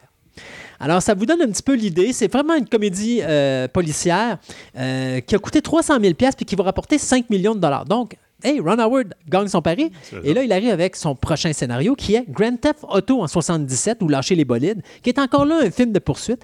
Mais là, ce que Ron Howard fait, c'est il va prendre un- une Rolls-Royce de 1959, il va dire la Rolls-Royce, c'est la vedette du show. Et donc, Ron Howard veut demander en mariage la fille d'une riche famille, Ron Howard étant un pauvre. Et donc, le père et la mère se disent, il n'en est certainement pas question, tu t'en vas dans ta chambre. Mais quand Ron Howard, Ron Howard sort, ben, la fille sort dans la fenêtre de sa chambre et les deux volent le- la Rolls-Royce des parents et s'en vont pour se marier à Las Vegas. Bien sûr, le père, quand il apprend ça, donne une... euh, comment- Il met une prime sur le jeune. une prime sur leur tête, c'est ça, de 25 000 Et donc, tout le monde cherche à arrêter le couple qui, eux, ne veulent que se marier. Et les médias se mêlent à ça. Le film qui a coûté 600 000 aura rapporté 15 millions de dollars et aura donné la chance à Ron Howard de réaliser son premier film. Arrive en 1977 le film qui va changer la poursuite automobile, soit Smokey and the Bandit, Cours après moi, shérif, avec Burt Reynolds, Sally Field, Jackie Gleason, Jerry Red, euh, Red pardon, et Fred le chien. Donc, bien sûr, c'est réalisé par le euh, cascadeur Al Needham qui en est à ses débuts au niveau euh, de la réalisation. Et savais-tu que Smokey and the Bandit est le film qui va faire le plus d'argent après Star Wars en 1977 au box-office. Ah, non, mais Ouais. je sais qu'il avait beaucoup fonctionné. Oui, mais ben ce c'est le deuxième box-office, non seulement nord-américain, mais mondial. Oh, wow. Fait que, comme quoi, c'était populaire. Euh, c'est quoi l'histoire de euh, Cours après moi, shérif? Bien, c'est simple. C'est le bandit qui doit faire de la contrebande. Il doit chercher de la bière dans un État et l'amener dans un autre État.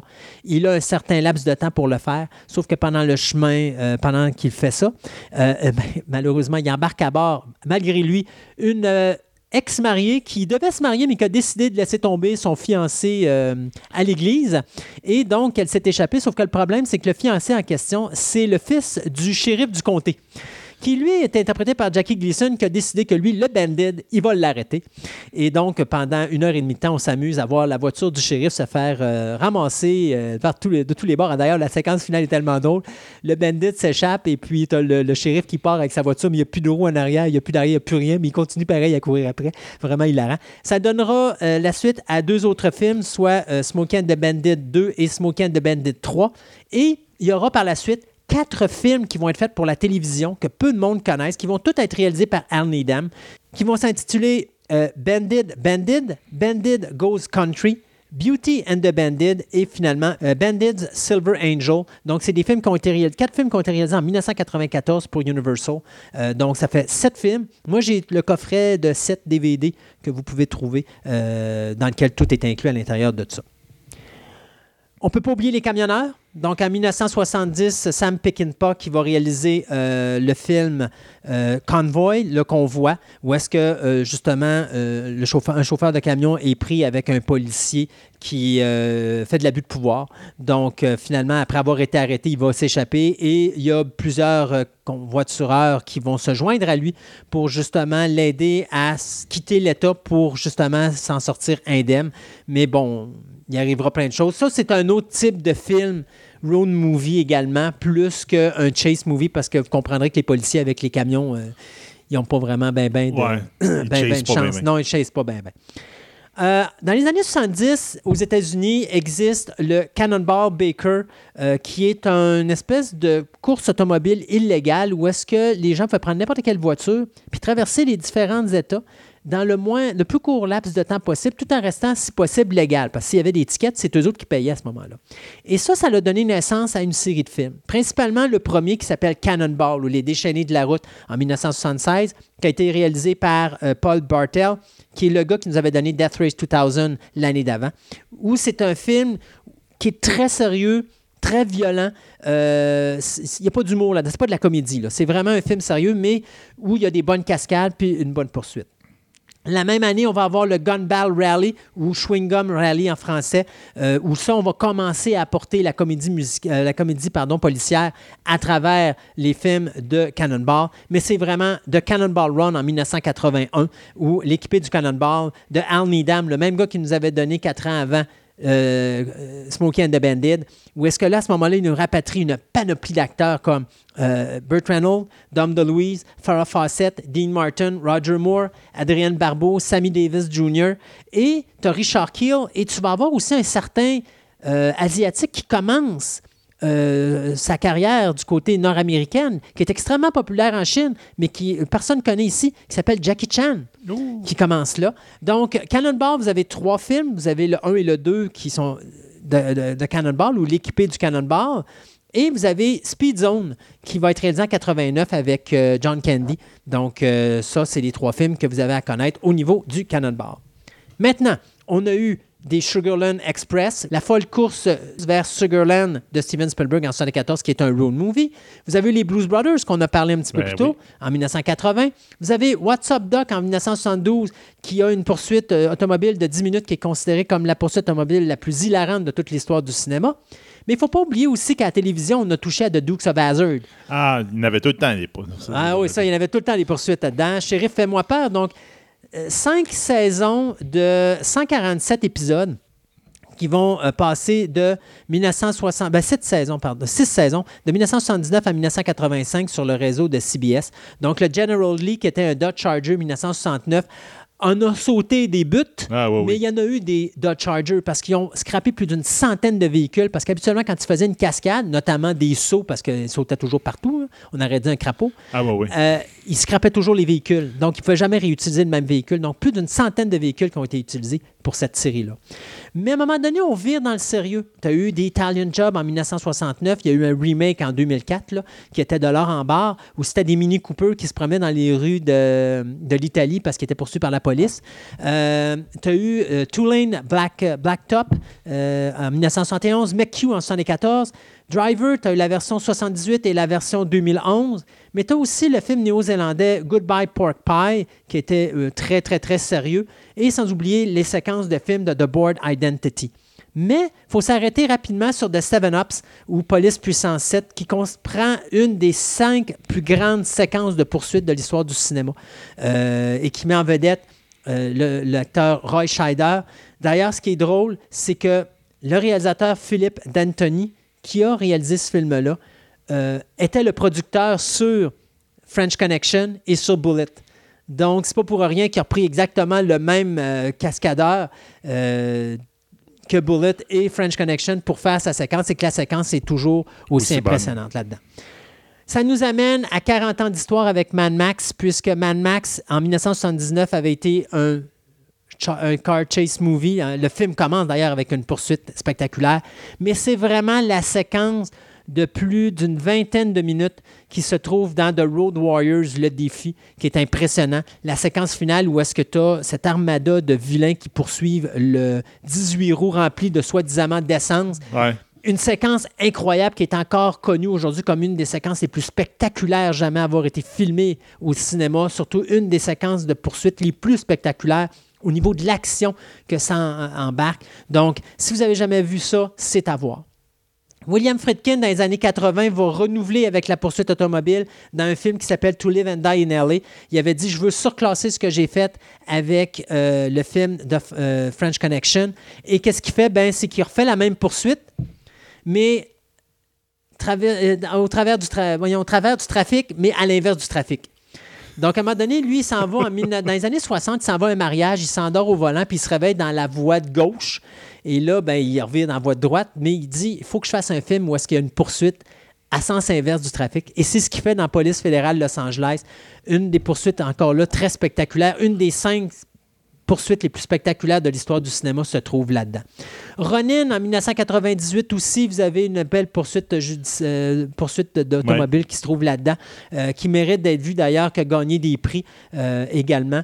Il ne faut pas oublier Death Proof de Quentin Tarantino en 2007, qui, à la fin, comprend une des séquences de poursuite automobile les plus capotantes de ces dernières années, qui n'est pas faite en numérique, qui est faite avec des vrais véhicules. D'ailleurs, une des actrices qui était parmi les trois filles qui étaient poursuivies par Kurt Russell, qui était euh, au volant de son euh, Dodge Charger 1969, était une véritable cascadeuse. Et toutes les cascades qu'elle fait là, c'est des vraies cascades qu'elle a elle-même faites devant la caméra live. Donc, extrêmement impressionnant à voir comme séquence. Et finalement, on va parler de Baby Driver tout récemment en 2017. Baby Driver euh, qui comprend des séquences capotantes de, de poursuite automobile. c'est lui que la trame sonore fit avec les sons. C'est ça, le gars, c'est qu'en réalité. Je l'ai pas vu encore, mais il est dans ma liste. Le gars est un chauffeur de voiture, mais il est excellent, mais pour ça, il faut qu'il se mette son, euh, sa, musique. sa musique dans les oreilles. Il y a son, son, son, euh, ça, son, son, son baladeur. Son baladeur sur lui, c'est ça. Puis il écoute de la musique pendant qu'il conduit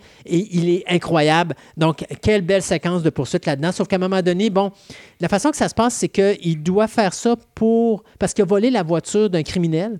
Mais le criminel l'a pogné puis il a dit Je vais te laisser aller à condition que tu sois mon pilote pour chaque fois que je, vole de quoi. Puis quand tu auras payé tes dettes, je te dirai, je te laisse aller. Et la journée qu'il laisse aller parce que c'est son dernier euh, height, son dernier vol, ben il revient le voir parce qu'il dit, j'ai encore un height de plus à te faire faire, puis tu n'as pas le choix, il faut que tu le fasses. Et donc, ça vire mal, bien sûr. Et euh, là, bien sûr, c'est le carnage, mais Baby Driver est un film à voir. Euh, rapidement, je vous dirais, si vous voulez voir quelque chose qui est fait avec du numérique, il y a Matrix Reloaded au niveau de la séquence de la poursuite euh, en moto sur l'autoroute. Il y a une séquence de poursuite automobile et euh, de bicycle sur l'autoroute dans, cette, dans ce film-là qui est hallucinant. D'ailleurs, tant qu'à moi, ça fait le film. Là. La ça, c'est le, deuxième. Hein, c'est le deuxième. C'est pas là qu'ils avaient construit un bout d'autoroute? Un bout d'autoroute de 1,5 000 sur lequel ils ont fait le tournage de cette séquence-là qui est totalement hallucinante. Donc ça, c'est à voir. Et la dernière chose, ben, c'est toute la saga de films de Fast and the Furious. Euh, les trois premiers sont vraiment faits pour les poursuites automobiles après ça, on met l'espionnage et les cambriolages là-dedans, ce qui fait que les poursuites automobiles sont faites d'une autre manière. Là. À un moment donné, euh, tu as une voiture automobile qui trimballe avec elle le coffre-fort qu'elle vient de cambrioler puis a démoli toute la base ville d'un centre-ville. Ou encore euh, quand ils sont poursuivis sur de la glace par un sous-marin. Euh, en Antarctique. Enfin, tu sais, on exagère un peu les poursuites ah, automobiles, mais n'empêche que toute la Sega Fate and Furious, c'est fait pour être des poursuites automobiles. Donc, euh, donc un gros merci. Pas mal les films que vous devez écouter. là. Mais je sais que là, je vous les ai balancés rapido presto. Là. Non, non, puis je voyais ta liste, des fois, t'en passais. Oui, c'est ça. Il y en a beaucoup, il y en a tellement. Mais je vous dirais, là, si vous allez avec les titres que je vous ai, que je vous ai donnés, puis si vous êtes des fans des poursuites automobiles, vous êtes pas mal en Cadillac avec celle-là. Si je te demande, depuis tantôt, tu me parles des cinq plus grosses oui. scènes. La première, c'est. Euh, la première, c'est French Connection. French Connection. La deuxième, c'est euh, Bullet. OK. La troisième, c'est Road Warrior de, de Mad Max 2. La quatrième, c'est euh, Seven Ups. Puis la cinquième, c'est To Live and Die in LA. OK. Donc les cinq principales sont vraiment sur ces films-là. Parfait. Ben, un gros merci. Ça me fait plaisir, Sébastien.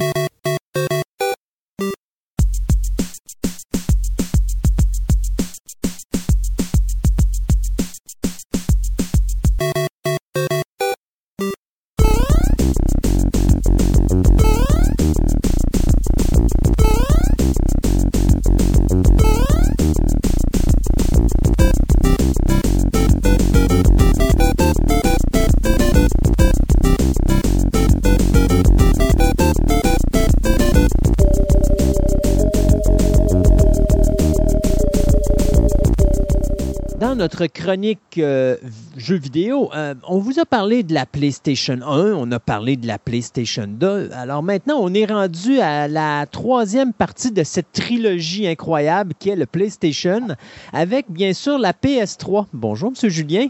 Ça va bien, toi? Ben moi, ça va très bien. On est rendu à 5 PlayStation au moment où on se parle, si je ne me trompe pas. Oui. Et là, ben, on est rendu au milieu du chemin de parler de, cette, euh, de ces consoles incroyables dont j'ai le bonheur d'avoir euh, la PS1 et j'ai arrêté là lorsque l'événement 3D est survenu, m'empêchant d'aller dans le PS2 où est-ce que là, c'était pour moi plus jouable parce que j'étais malade euh, comme ça n'avait pas de bon de bon sens.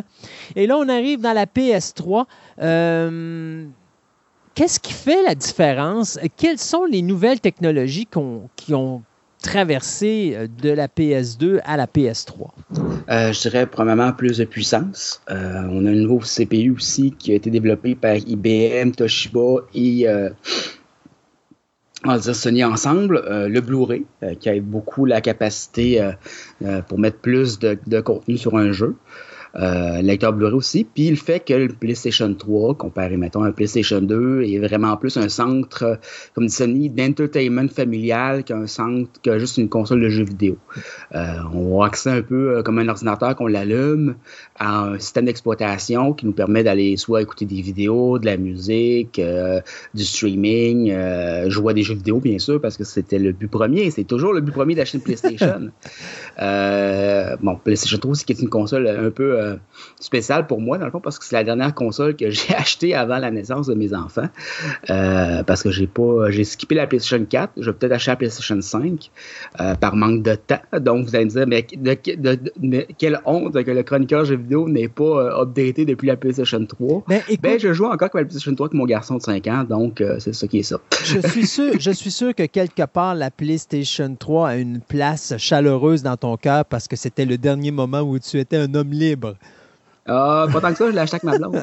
non, mais ce que je veux dire, c'est une fois que tu as des enfants, là, ça coupe de oui, beaucoup, puis ton temps de choix, puis tu dois t'occuper, surtout que c'est des jeunes enfants, l'attention que tu dois porter à tes enfants, là, ça, ça demande énormément d'attention. Donc, c'est sûr que le jeu vidéo, probablement que c'est une des premières choses qui prend porte. Mais je me tiens encore au courant. Donc, tout va bien. Euh, je, joue beaucoup moins que je jouais, mais je me tiens au courant. Puis ça m'empêche pas de vous parler de vieilles affaires parce que je suis une vieille affaire. Bon, voilà. Donc, euh, la PlayStation 3, sortie en 2006, ça a été annoncé en 2005 au E3, comme souvent c'est arrivé, euh, avec une petite controverse, euh, ben, deux petites controverses, parce qu'on sait que les gamers, on aime tout un peu ça, chialer dans le bar, puis chialer pas grand-chose. le, le, un, parce qu'il y a une petite controverse sur le fait que le logo de PlayStation 3 ressemblait beaucoup au logo de Spider-Man de Sam Raimi. bon, Spider-Man, on sait, ça c'était à Sony, PlayStation était Sony, donc les, les, les, les gens ont pris le même probablement au, euh, au département de publicité, ce qui n'est pas trop grave, mais bon, ça chiale un peu pour le manque d'originalité de Sony sur un logo.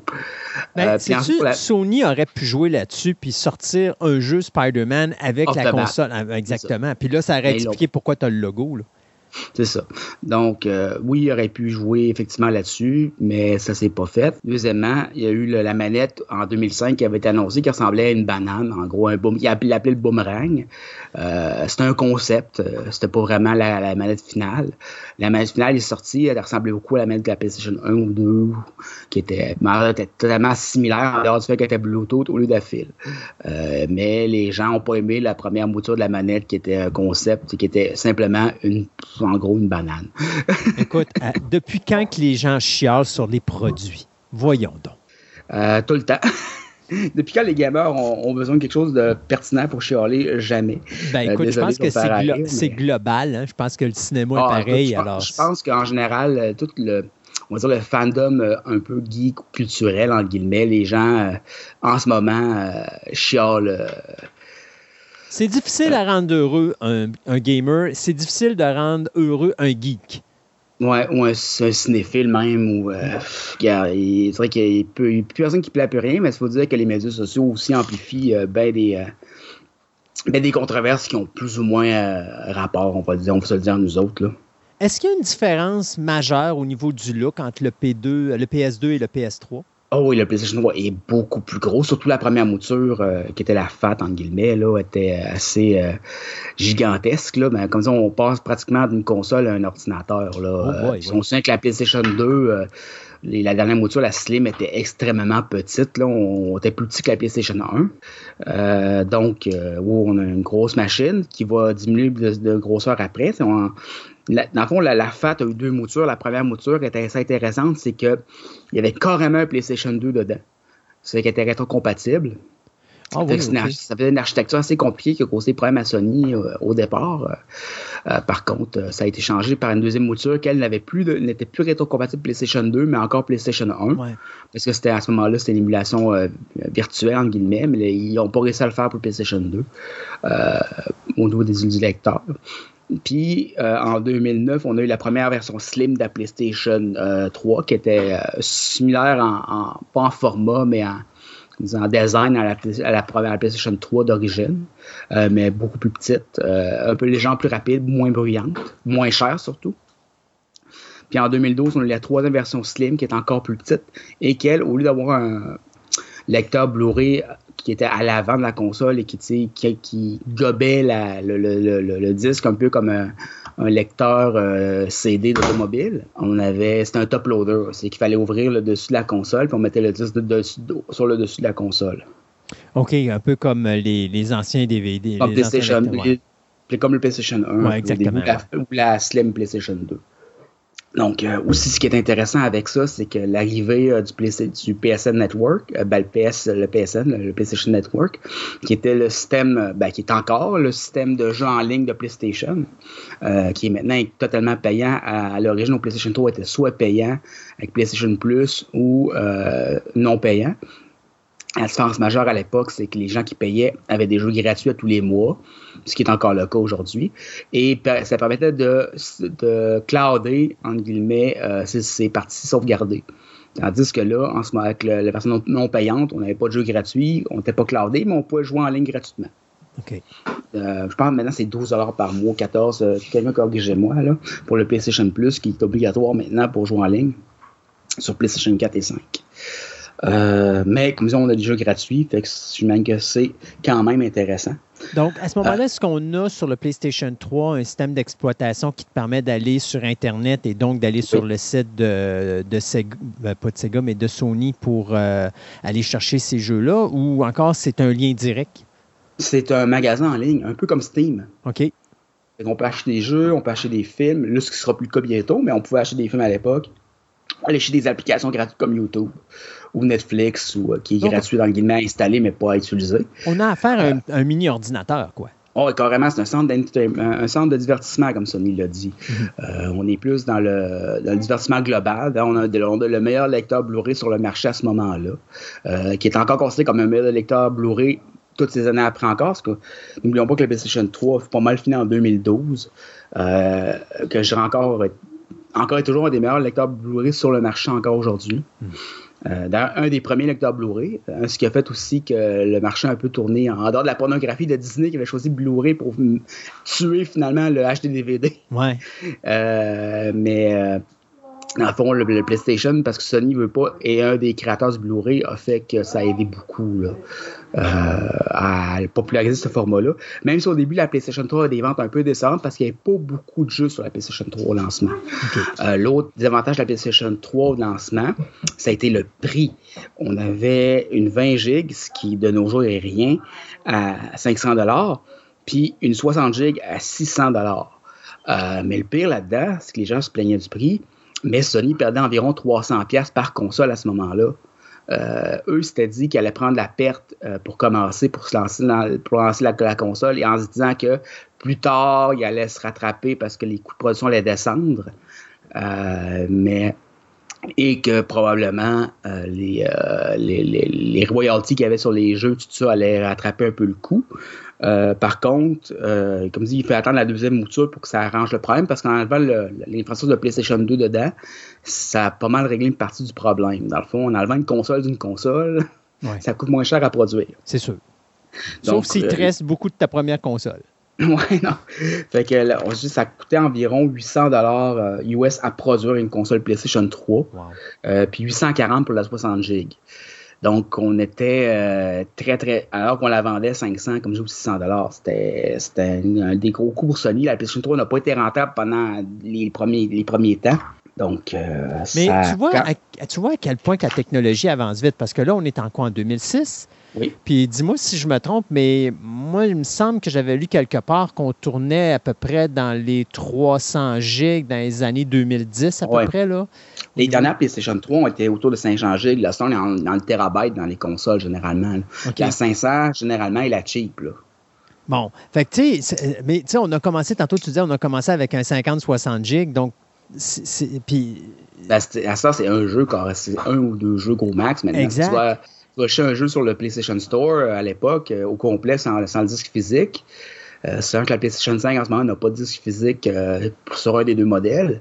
Euh, 60 gigs, tu vas pas aller loin que ça. Là. non, c'est ça. Puis, tu sais, là, je me disais, parce que moi, c'est ça, je sais qu'il avait redesigné, puis probablement que ça doit être une des versions slim que tu parlais tout à l'heure, qui faisait à un moment donné, quand, au lieu d'avoir un disque de 50-60 gigs, moi, j'avais vu que c'était, euh, ben là, tu me, tu me dis que c'est 500 gigs. il y a Donc, tu du sais, c'est- 250, il y a eu du 500. C'est ça, mais euh, tu vois quand même que la technologie en six ans a quand même avancé parce que le jeu Oui. coûte moins cher, mais tu as un disque qui est méchamment, c'est quasiment 10 à fois 10 fois plus. gros. C'est ça? Mais encore là, PlayStation, l'avantage PlayStation 3, moi j'ai une FAT. J'ai la deuxième génération de FAT qui n'a pas de PlayStation 2 dedans. Euh, J'avais un 50 GB à l'époque dedans, puis j'ai monté ça à 500 GB parce que c'est Ce qui était intéressant avec la PlayStation 3, c'est que le disque dur est facilement accessible et changeable. Oh, c'est fun ça. Il avait prévu le coup un peu. Ouais. Euh, fait que euh, j'ai changé mon disque pour un 500 GB, puis on pouvait formater facilement le, le système pour qu'il puisse euh, se réinstaller sur un nouveau disque. Est-ce qu'aujourd'hui, tu peux augmenter encore ta grosseur de. Je pense de- que je pourrais aller à un Tera, mais je suis pas sûr que je pourrais aller plus. OK. de mémoire. Mais là, j'ai un 500, c'est plus que suffisant pour ce que j'en Oui, fais.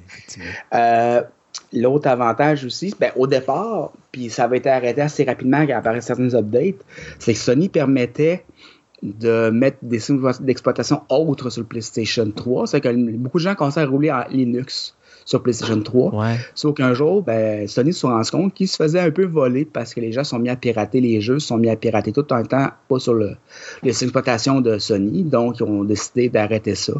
Euh, mais pendant un certain temps, on a été capable de mettre d'autres systèmes d'exploitation sur la PlayStation 3. D'ailleurs, fait très intéressant, la PlayStation 3 euh, a été utilisée beaucoup, beaucoup euh, pour faire euh, du supercomputing. Dans- surtout, par exemple, l'armée américaine, l'armée de l'air, a utilisé, euh, je crois que c'était quelques centaines de PlayStation 3 pour faire de l'imagerie satellite. Pour l'analyse d'imagerie satellite. C'est quand même drôle. Il y a des, co- Ah, il y a des compagnies qui parce que là, quand même un très bon parce que c'était pas cher pour le- la capacité de, de- de- de calcul de la console, surtout 3D. Donc, en relier plusieurs ensemble, il y a des compagnies qui spécialisaient en relier plusieurs ensemble, faire des supercomputers avec ça, puis c'était euh, un parc de PlayStation 3 qui roulait. Hein, wow. Ouais. Donc, euh, Sony s'est un peu lancé d'un- marché, je ne sais pas si c'était voulu ou non, mais dans un marché qui permettait de faire ça. Et qui a permis de rentabiliser pas mal la perte qu'ils avaient connue au début, fort probablement. Ben, du moins, ça a aidé beaucoup au niveau de la publicité. C'était un gros coup c'est de dire que hey, notre console est tellement puissante que l'armée américaine s'en sert.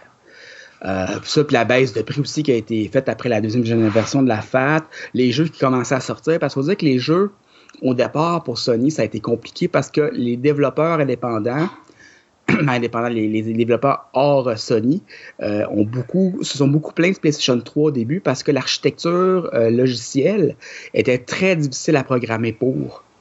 Fait qu'au début, les jeux n'étaient pas nécessairement optimisés, c'était il y avait beaucoup, beaucoup de délais. Euh, c'était très long, très compliqué de produire des jeux pour la PlayStation 3. Donc, ça a été long avant de voir des, titres hors Sony sortir, euh, intéressants sortir du, euh, du pipeline, en guillemets. OK. Euh, tu sais, on a déjà parlé, je te disais, il me semble que c'est bizarre de voir qu'aujourd'hui, on a des consoles de jeux, mais qu'il n'y a personne qui a pensé nécessairement à faire avec la console, de, que ce soit PlayStation ou un autre, un genre de gros ordinateur. Dis-moi si je me trompe, mais il me semble que j'avais vu qu'avec le PlayStation 3, on pouvait faire des montages. Parce que moi, je me rappelle à l'époque, je cherchais justement de quoi pour faire des montages vidéo, tout ça. Puis il me semble que le mhm. PlayStation 3 était arrivé sur, sur mes liens de recherche où est-ce qu'on disait qu'on peut faire du montage photo, du montage vidéo avec ça. C'est vrai? Oui, c'est vrai. On avait des possibilités avec des petits logiciels qui étaient intégrés à la PlayStation. Euh, c'était pas, euh, j'ai pas vraiment joué avec, pour être bien honnête avec toi. Euh, c'était vraiment pas la, ma, la raison d'être. Ma, raison, ma raison d'être de ma PlayStation 3 chez nous. C'était plus ce genre de lecteur Blu-ray et de jeux, système de jeux vidéo.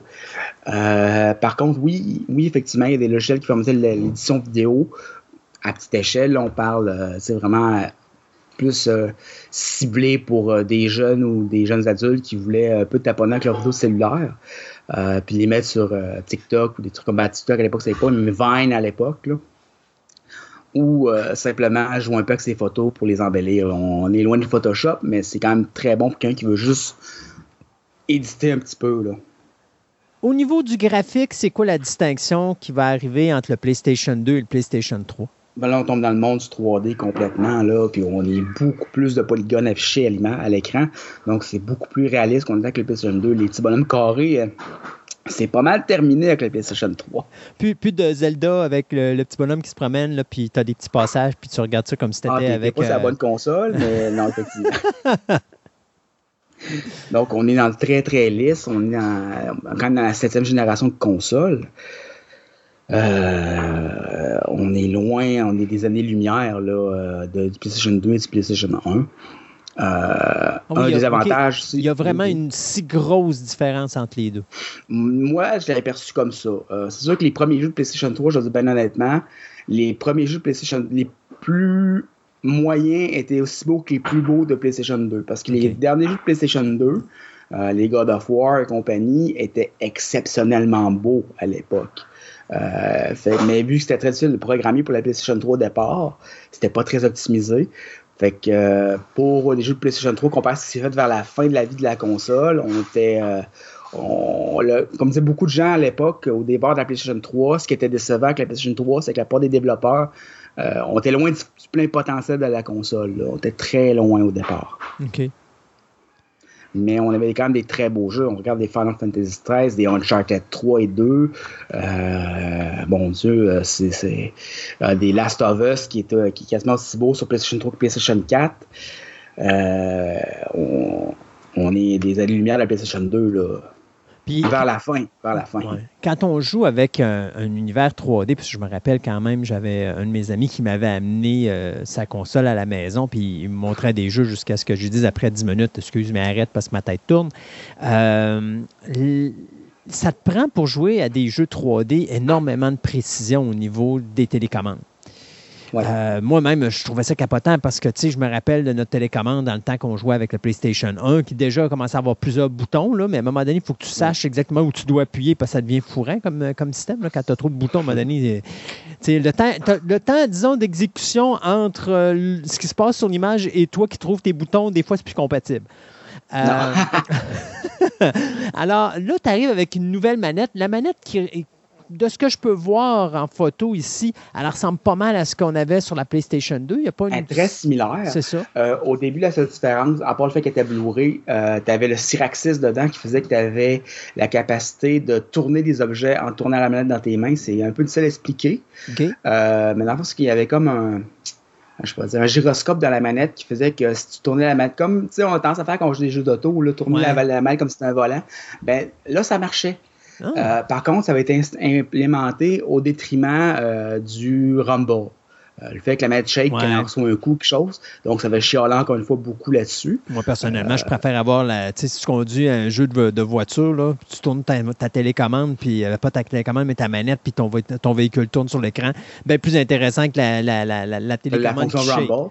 Surtout que le Rumble, on s'était rendu compte à cette époque-là, c'était passé à beaucoup de jeux, de jeux vidéo que ça, ça aidait pas pour le tunnel carpien. Ah. Mais bon, les gamers euh, sont les gamers. Elle n'aimait pas trop perdre quelque chose qui, avait, qui tenait pour acquis, même si c'était, tant qu'à moi, pas trop ben grave. Euh, Sony, plus tard, l'a, remis dans la manette euh, sous la pression populaire. On trouve le moyen de le réinstaller dans la manette. Fait qu'on avait le meilleur des deux mondes. Donc, la manette de la PlayStation 3 a connu beaucoup, beaucoup, beaucoup de, de complaintes du gamer fâché avant d'arriver au produit final. Donc, euh, Puis ce qui est le fun en plus, c'était une télécommande, comme tu disais, qui était euh, sans fil. Sans fil en Bluetooth. Donc, euh, on peut utiliser ça sur l'ordinateur si on a un adaptateur Bluetooth sur son ordinateur, ce qui est très, très intéressant aussi. Euh, l'autre avantage, l'autre, la PlayStation 3 aussi, une autre euh, télécommande qui est la, la, PlayStation Move, qui est un peu une copie de la, de la Wii. Un peu ce qui est fait, c'était vers la fin de la console, ben, milieu fin, quand la Wii commençait à vraiment, vraiment prendre l'attraction dans les, chez les, euh, les, on va dire, les casual gamers, en guillemets, là, en anglais, là, les joueurs pas très, très, les papas-mamans avec les, les enfants, là la Wii qui avait été très, très, très populaire. Euh, veut pas, euh, Microsoft puis euh, Sony ont décidé d'embarquer euh, dans, la, dans la entre guillemets, essayer de faire leur propre version 2. Mais PlayStation Move va jamais, jamais vraiment commencer à prendre de l'attraction, je dirais. C'est une espèce de gros bâton avec une boule rouge au bout c'était un peu ridicule. Là. Euh, les jeux n'étaient pas là non plus, il faut dire. Là. de toute façon, les développeurs euh, sont probablement dit, gars, on en vend des camions sur la Wii, pourquoi on se casserait la tête à faire pour la PlayStation et pour Microsoft? Dans les jeux importants, je sais que tu en as nommé quelques-uns tantôt, les jeux importants à surveiller sur la, la PS3, là, c'est quoi? Oui. Euh, ben, je commence par dire que je me suis peut-être trompé. J'ai parlé de 2000, euh, la, la en 2016 au Japon, la PlayStation 3, et en 2017. Je pense que j'ai dit 2012, 2014 tantôt. Euh, vous m'en excuserez. moi, je n'ai quand même toute la série Uncharted qui est exclusive, dont le film s'en vient bientôt. Uncharted 1, 2, 3. moi, j'ai joué aux deux. Joué un film d'Indiana Jones, puis ça, c'était presque un jour Oh non, puis tu sais, moi, on a souvent dit que c'était le, le nouveau euh, Tomb Raider euh, version 2.0 euh, sur les stéroïdes, puis c'est carrément ça. Super bon jeu. Last of Us par le même studio, qui est un jeu de zombie, en guillemets, de survival horror, qui est excellent. la série Killzone, qui est un des shooters, qui est un des premiers jeux qui est sorti, qui est fait par Sony, qui est intéressant aussi. Okami, qui est un remake. Heavy Rain, qui est un film interactif sur un tueur en série, qui est super intéressant, mais qui sont pas la bonne fin. On fait comme Marikami, on ne peut plus jamais jouer à ça parce qu'on a trop pleuré. Euh, moi, j'avais adoré Valkyria Chronicle, qui est un RPG tactique euh, de Sega, qui était, ma foi, complètement débile. Euh, super intéressant. Metal Gear, qui est un classique de Sony aussi, qui avait c'était Gun of the Patriot qui était sorti dessus. Journey, mini-jeu sur le PlayStation Store, super intéressant. Aussi qu'on contrôle, c'est un espèce de jeu d'ambiance, où qu'on contrôle un, petit personnage avec sous une cape qui se promène dans le désert avec pas vraiment de monstres. C'est super beau. Euh, la série Dark Souls, Demon Soul, euh, les jeux les plus toughs de, l'époque et encore aujourd'hui, le monde, euh, des années après, se casse encore les dents sur ces jeux-là. God of War 3, bien sûr. God of War, Sony sans God of War, on ne sait pas ce qu'on ferait. Ça prend Kratos qui tue tout ce qui bouge.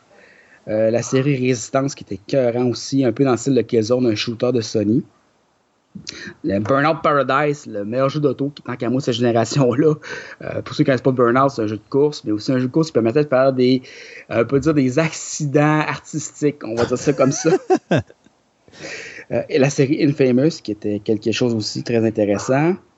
le Twisted Metal qui est juste là-dedans, Warhawk, Starhawk, la série Yakuza de Sega, qui est un peu leur version de Grand Theft Auto mais mélangé un peu avec l'engin de combat de Virtua Fighter. Donc, super intéressant aussi. Euh, il y avait la série SingStar, qui est une série de karaoké, euh, qu'on a, Camille étant une chanteuse, on le sait tous un peu par sa chronique musique. Euh, on a joué un méchant à ça. Euh, puis Grand, ben, Grand Theft Auto, bien sûr, qui est toujours sorti, mais qui n'est pas exclusif. La série Arkham.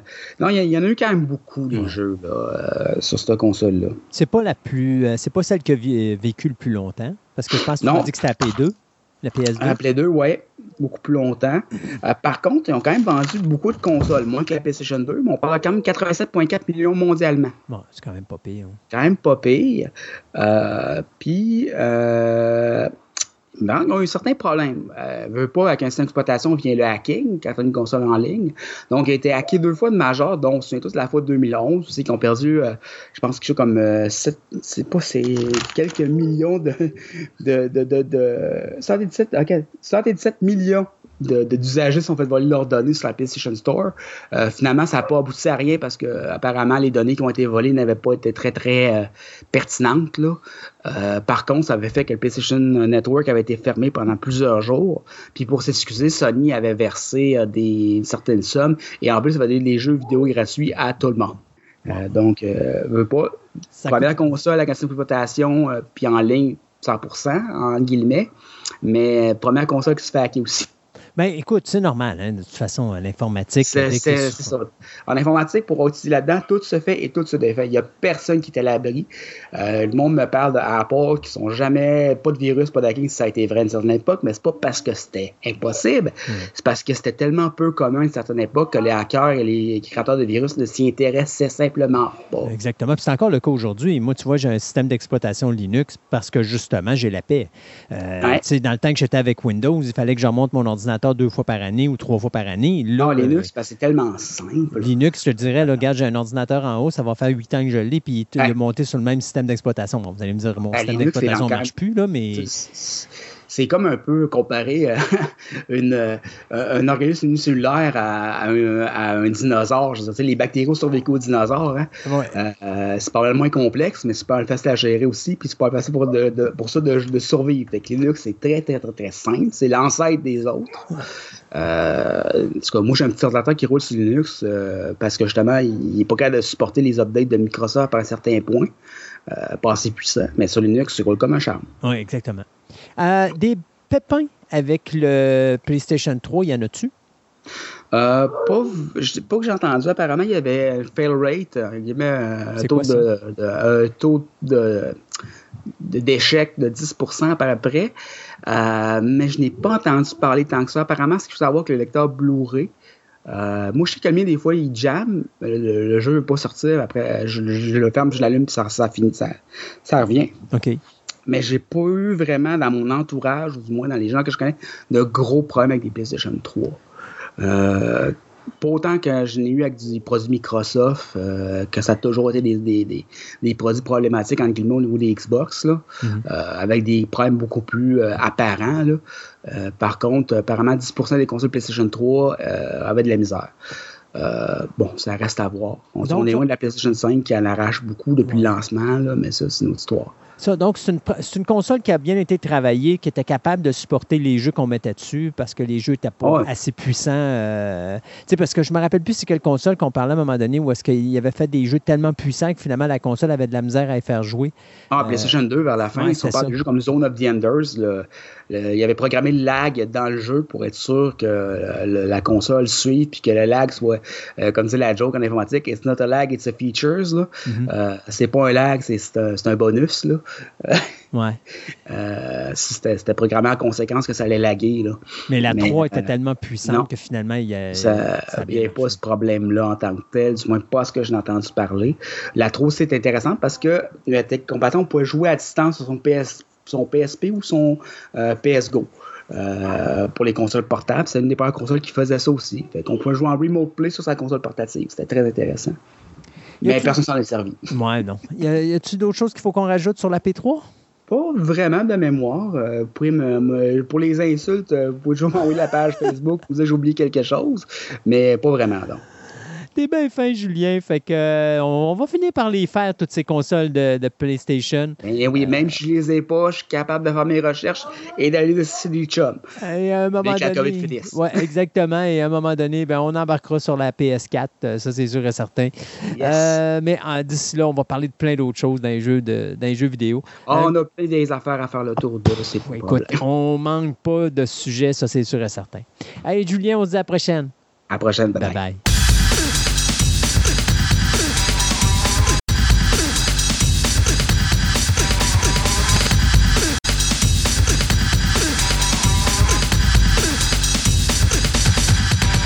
segment de nouvelles vous est présenté par Vidéo Centre-Ville, le plus grand club vidéo répertoire de la ville de Québec.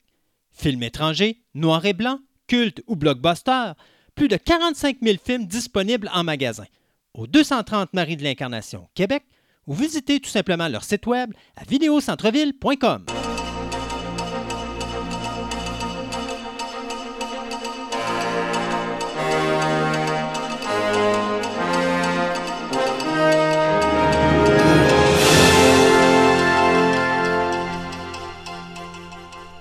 ça avec ce deuxième segment de nouvelles. Je vais vous glisser deux petites nouvelles rapides. D'abord, on va parler de Tech War. On a parlé en premier segment d'émission.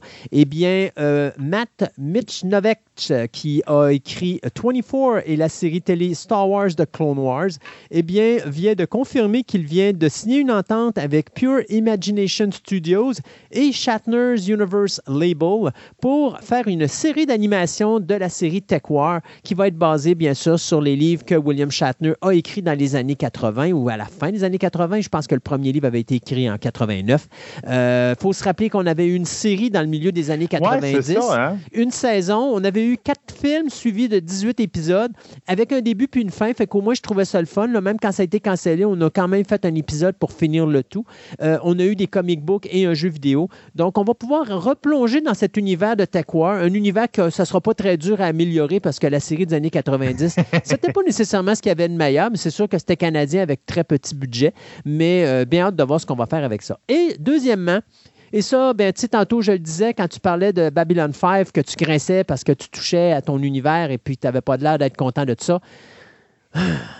Hellraiser qui euh, ben, va devenir une femme maintenant. Pinhead devient une femme. Alors, euh, une chance qui ne s'appelle pas Manpin ou Pinman, euh, non. Alors, Pinhead qui, qui va être interprété par l'actrice Jamie Clayton qu'on avait vu dans Sense8 et The L Word, dont Generation Q. Donc, c'est elle qui va interpréter ce personnage mythique. c'est David Bruckner qui va s'occuper de la réalisation. La seule bonne nouvelle là-dedans jusqu'à présent, c'est que Clive Barker, qui a écrit euh, la nouvelle de Hellbound Heart et qui a été également le, réalisateur du premier film et producteur du deuxième et troisième film de la saga, va revenir en tant que producteur. Donc, ça me fait dire qu'on va quand même avoir une certaine dose de qualité. Donc, s'il est en arrière puis le film est bon, je vais accepter que Pinette devienne une femme. Euh, ben Collins et Luc Piotrowski, qui nous ont donné euh, le scénario de The Night House et Super Dark Times, vont écrire le scénario basé sur une histoire de David Goyer. Et au niveau de la euh, distribution, eh bien, on y trouve, écoutez un instant, c'est Brendan Flynn, Goran Vidznik, Drew Starkey, Adam Faison et euh, Selina Lowe. Donc, il n'y a aucun acteur de connu là-dedans à part Jamie Clayton. Donc, euh, bien hâte de voir ce qu'on va faire avec cette nouvelle version de Hellraiser. Lupin the Third, le fameux dessin animé qui a eu son 50e, euh, ben, il n'a pas eu encore son 50e anniversaire, mais qui va avoir son 50e anniversaire. On avait eu droit l'année passée à une nouvelle version en CGI 3D. Mais là, on vient d'un Monkey Punch, qui, est en arrière des, le studio en arrière de ça, vient euh, d'annoncer que Lupin the Third, qui en fin de compte, c'est Lupin, euh, c'est le petit-petit-fils d'Arsène de, Lupin, uh-huh. va avoir une, partie 6, donc un, sixième opus dans son nom pour fêter le 50e anniversaire et que pour ce faire, il va affronter nul autre que Sherlock Holmes.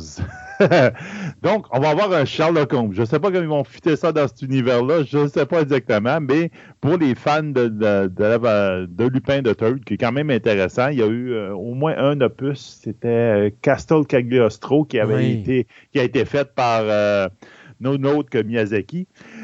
donc, ça peut être très intéressant pour les amateurs du genre. Euh, on verra bien ce que ça va donner, mais on va, on, va voir toi Sherlock Holmes dans l'univers de Arsène Lupin de Lupin de Third. Moi, je vous parle de séries télé. Deux petites nouvelles rapides. D'abord, euh, si vous avez aimé WandaVision, sachez que euh, le producteur en arrière de la série, soit Jack Sheffer, vient d'annoncer qu'on aura une nouvelle mini-série mais ce ne sera pas une suite à WandaVision, puisque la suite de WandaVision va être au cinéma avec le Doctor Strange. Mm-hmm. Mais ça va être un spin-off qu'on va avoir basé sur ou centré sur le personnage de Agatha Harkness. Donc, Agatha Harkness, qui avait été interprétée par l'actrice Catherine Hahn, euh, faisait la vilaine dans la série de WandaVision. Et là, elle aura son propre show. On parle d'une petite comédie euh, très sombre, donc un peu à la style WandaVision, je suppose. Euh, donc, euh, on n'a pas de date de sortie puisque là, on est en train de développer la série. On a confirmé l'actrice, justement, euh, Catherine Hahn, pour le rôle. mais il faut falloir on attendre. sait plus ou moins quand est-ce que ça va se passer aussi. Parce qu'à la fin de WandaVision, le personnage, il est comme jamais. il, est, pris dans une prison, on peut dire, entre guillemets. Donc, peut-être que ça va être avant. Peut-être ça va être le. Même, ça pourrait être même une série d'époque, là, parce qu'elle, elle vient de. mais non, je pense pas. Je pense, je pense, que vraiment, on va plus continuer le MCU Universe. Parce qu'on parle, présentement, on parle de 31 projets dans le MCU Universe là, que Disney gère en même temps. Là.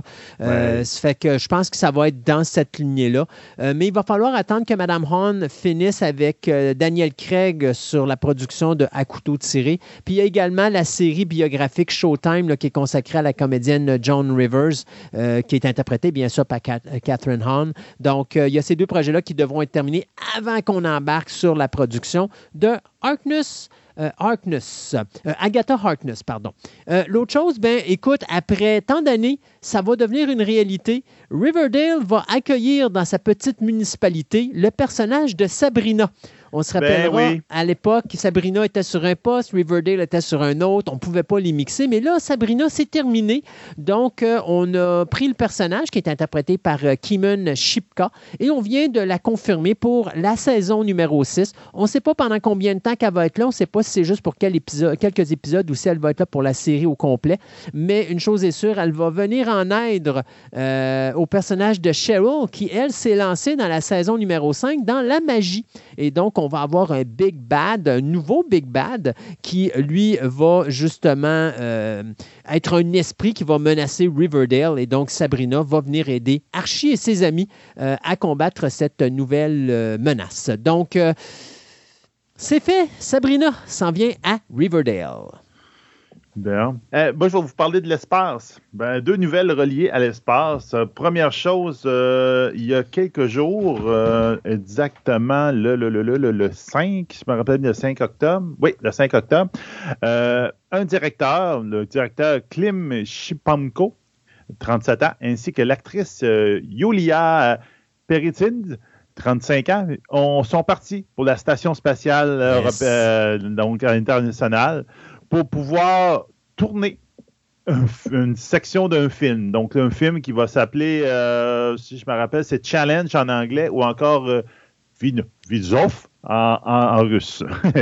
Donc, ils, vont, devraient tourner environ 35 euh, minutes, 40 minutes de footage là, pour pouvoir faire un prochain film qui va sortir à un moment donné.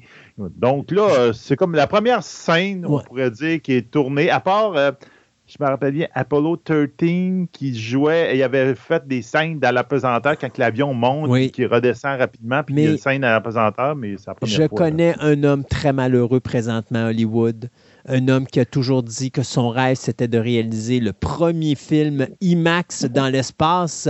On parle ici, bien sûr, de M. James Cameron. Et il vient de se eh la faire passer sous le nez. Pauvre monsieur ah, Par les Russes. Ben, Les Russes, ils ont besoin de cash. Puis, garde, crains pas. Ils sont fait donner une couple de millions pour faire ça. C'est pas un problème. Eux autres, ils financent leur projet spatial avec ça. Euh, puis parlant justement de comment ils financent leur projet spatial, ben, on s'entend que les touristes dans l'espace, a été, c'est eux autres qui ont parti l'affaire, je pense, avec euh, le premier homme dans l'espace, c'était 20 millions, je pense, ça avait coûté pour l'envoyer là-bas. Ben là, on a notre, euh, il va, il prend, il coûtera pas 20 millions parce qu'il va faire l'équivalent justement qu'on parlait de l'avion qui descend puis qui remonte pour faire un peu l'effet de pesanteur. Donc, c'est M. William Shatner qui va embarquer dans la, capsule Blue Origin. Ben, c'est ça, je pense que c'est Blue Origin. Euh, en fin de compte, c'est comme une capsule qui montre dans l'espace, mais qui redescend immédiatement. Donc, c'est comme les, premiers essais de, l'exploration spatiale, c'est des vols paraboliques qu'on peut explorer. Donc, il va aller dans l'espace. William Shatner va aller dans l'espace pour dire à 90 ans, j'avoue que je lui donne ça à 90 ans. Il est actif, ce gars-là, il arrête pas. D'avoir le guts de vouloir aller dans l'espace, de pogner de l'aventure de tout ça. Là.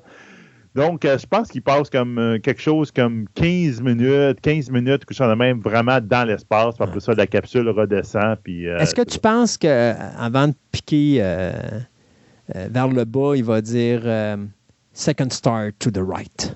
Ah ouais, probablement. c'est sûr, avec son effet dramatique de Shatner, c'est sûr qu'il va en profiter et il va se faire du fun. Donc, on a beau dire de tout ce qu'on veut de cet acteur-là, de ce personnage-là maintenant, là, qui peut-être, il y en a certains qui le trouvent désagréable, etc. ça fait rien. Il a dit, il y a du guts. Ah, il s'assume euh, totalement. C'est un Canadien, un Québécois, go, go, go.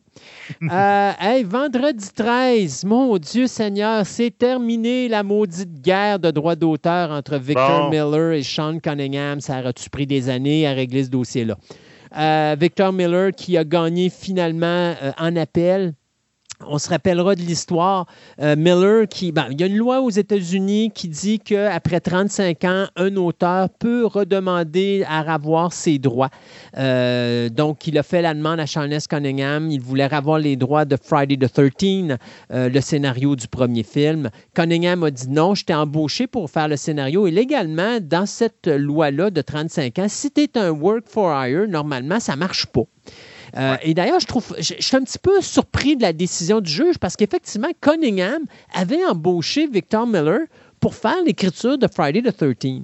Sauf que de ce que je peux vous comprendre de la cause, c'est qu'à cause que Cunningham, c'était juste un concept de dire Friday the 13, on fait un film d'horreur avec ça. Je pense que Miller a créé toute la base. Et donc, à cause de ça, c'est la raison pour laquelle il reçoit euh, le droit du, euh, du juge de reprendre ses droits d'auteur. Sauf que Miller, lui, euh, pas Miller, mais je veux dire Cunningham, décide en 2018 d'aller en appel de cette victoire-là.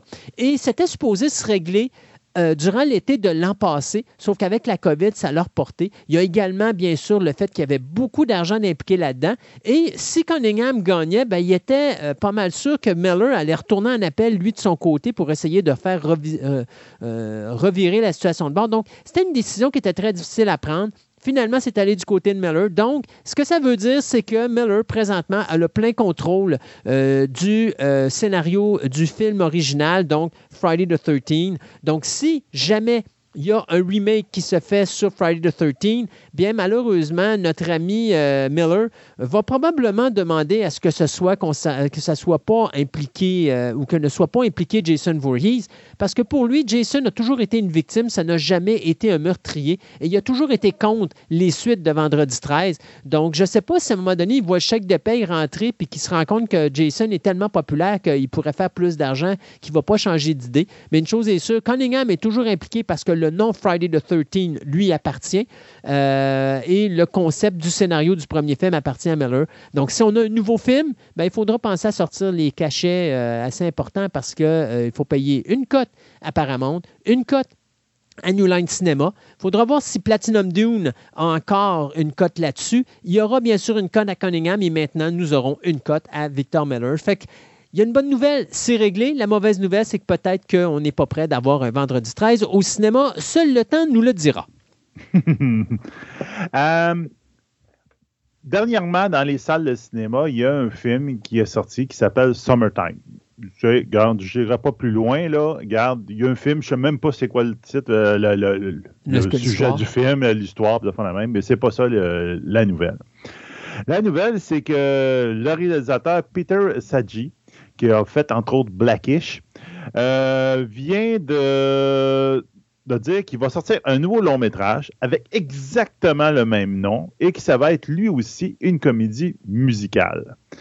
Pourquoi Oups. que là, c'est comme tu dis, ouais, pourquoi tu prends ça? Mais en fin de compte, lui, ce qu'il a dit, il dit, moi, je, le titre, c'est simple, ça vient d'une chanson. Puis le la comédie musicale va être basée sur cette chanson, la chanson Summertime. Ouais. Qu'est-ce que la chanson Summertime? C'est la, la- la chanson dans les années 90 qui a gagné un Grammy Award, qui était de signer DJ Jazzy Jeff ainsi que Will Smith, de nul autre que M. Fresh Prince of Bel Air, qui avait fait le. C'était avait été dans son album Home Base, qui avait été euh, la chanson de l'été à ce moment-là. Ça avait fait un gros tabac. Et donc, il prend cette chanson-là et fait une comédie musicale à base de la chanson. Donc, peut-être qu'il va avoir à un moment donné des, chicanes par rapport au titre. Ils vont peut-être faire des petits changements parce qu'il y a quelqu'un qui l'a pris avant lui. Mais c'est ça le but en ce moment. Donc, euh, une des chansons de Will Smith vient d'inspirer un film. Donc, probablement que Will Smith, ça ne m'étonnerait pas que avec son, son ami DJ, ils vont se remettre à leur clavier puis refaire la chanson euh, pour le film en question. Donc, on verra bien. Moi, je finis notre segment de nouvelles avec M. Mike Flanagan. Qui est M. Mac Flanagan? Ben, Mike Flanagan, c'est le gars qui nous a donné les deux excellentes mini-séries sur Netflix, The Hunting of Hill House et The Hunting of Blind Manor. Donc, il a un nouveau projet avec Netflix. C'est quoi ce projet? Eh bien, ça va s'appeler House of Usher. Euh, si ça vous dit quelque chose, bien c'est une nouvelle qu'avait écrit Edgar Allan Poe en 1839 et euh, qui va suivre euh, un narrateur finalement qui est témoin d'événements étranges chez son ami Roderick Usher, qui lui, après la mort de sa sœur jumelle, est tenté dans sa résidence et va sombrer dans la folie. Donc, on nous promet encore une fois quelque chose digne de The Hunting of Hill House et The Hunting of Blind Manor. On nous annonce quelque chose qui va être similaire. Euh, ce qu'on sait, c'est que Flanagan va réaliser quatre des huit épisodes de cette mini-série. Michael Firmo Niari, euh, lui, va euh, s'occuper des quatre autres épisodes. Et c'est la compagnie de M. Flanagan, Intrepid Picture, qui va être en arrière de cette production. Donc, House of Usher, ça s'en vient sur Netflix. Moi, d'après moi, probablement à l'Halloween de l'année prochaine. On s'arrête le temps de chronique et on s'en vient en fin d'émission avec une courte table ronde et ce qu'on a mis sur notre Twitter.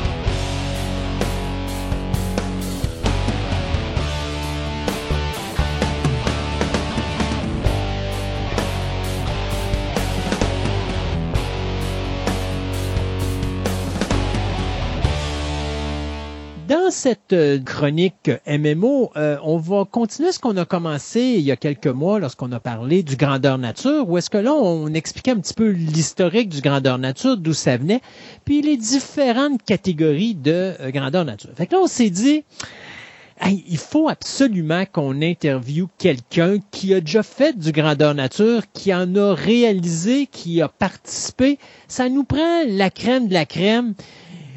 Puis on, a décidé qu'on appelait Sébastien. C'est ça.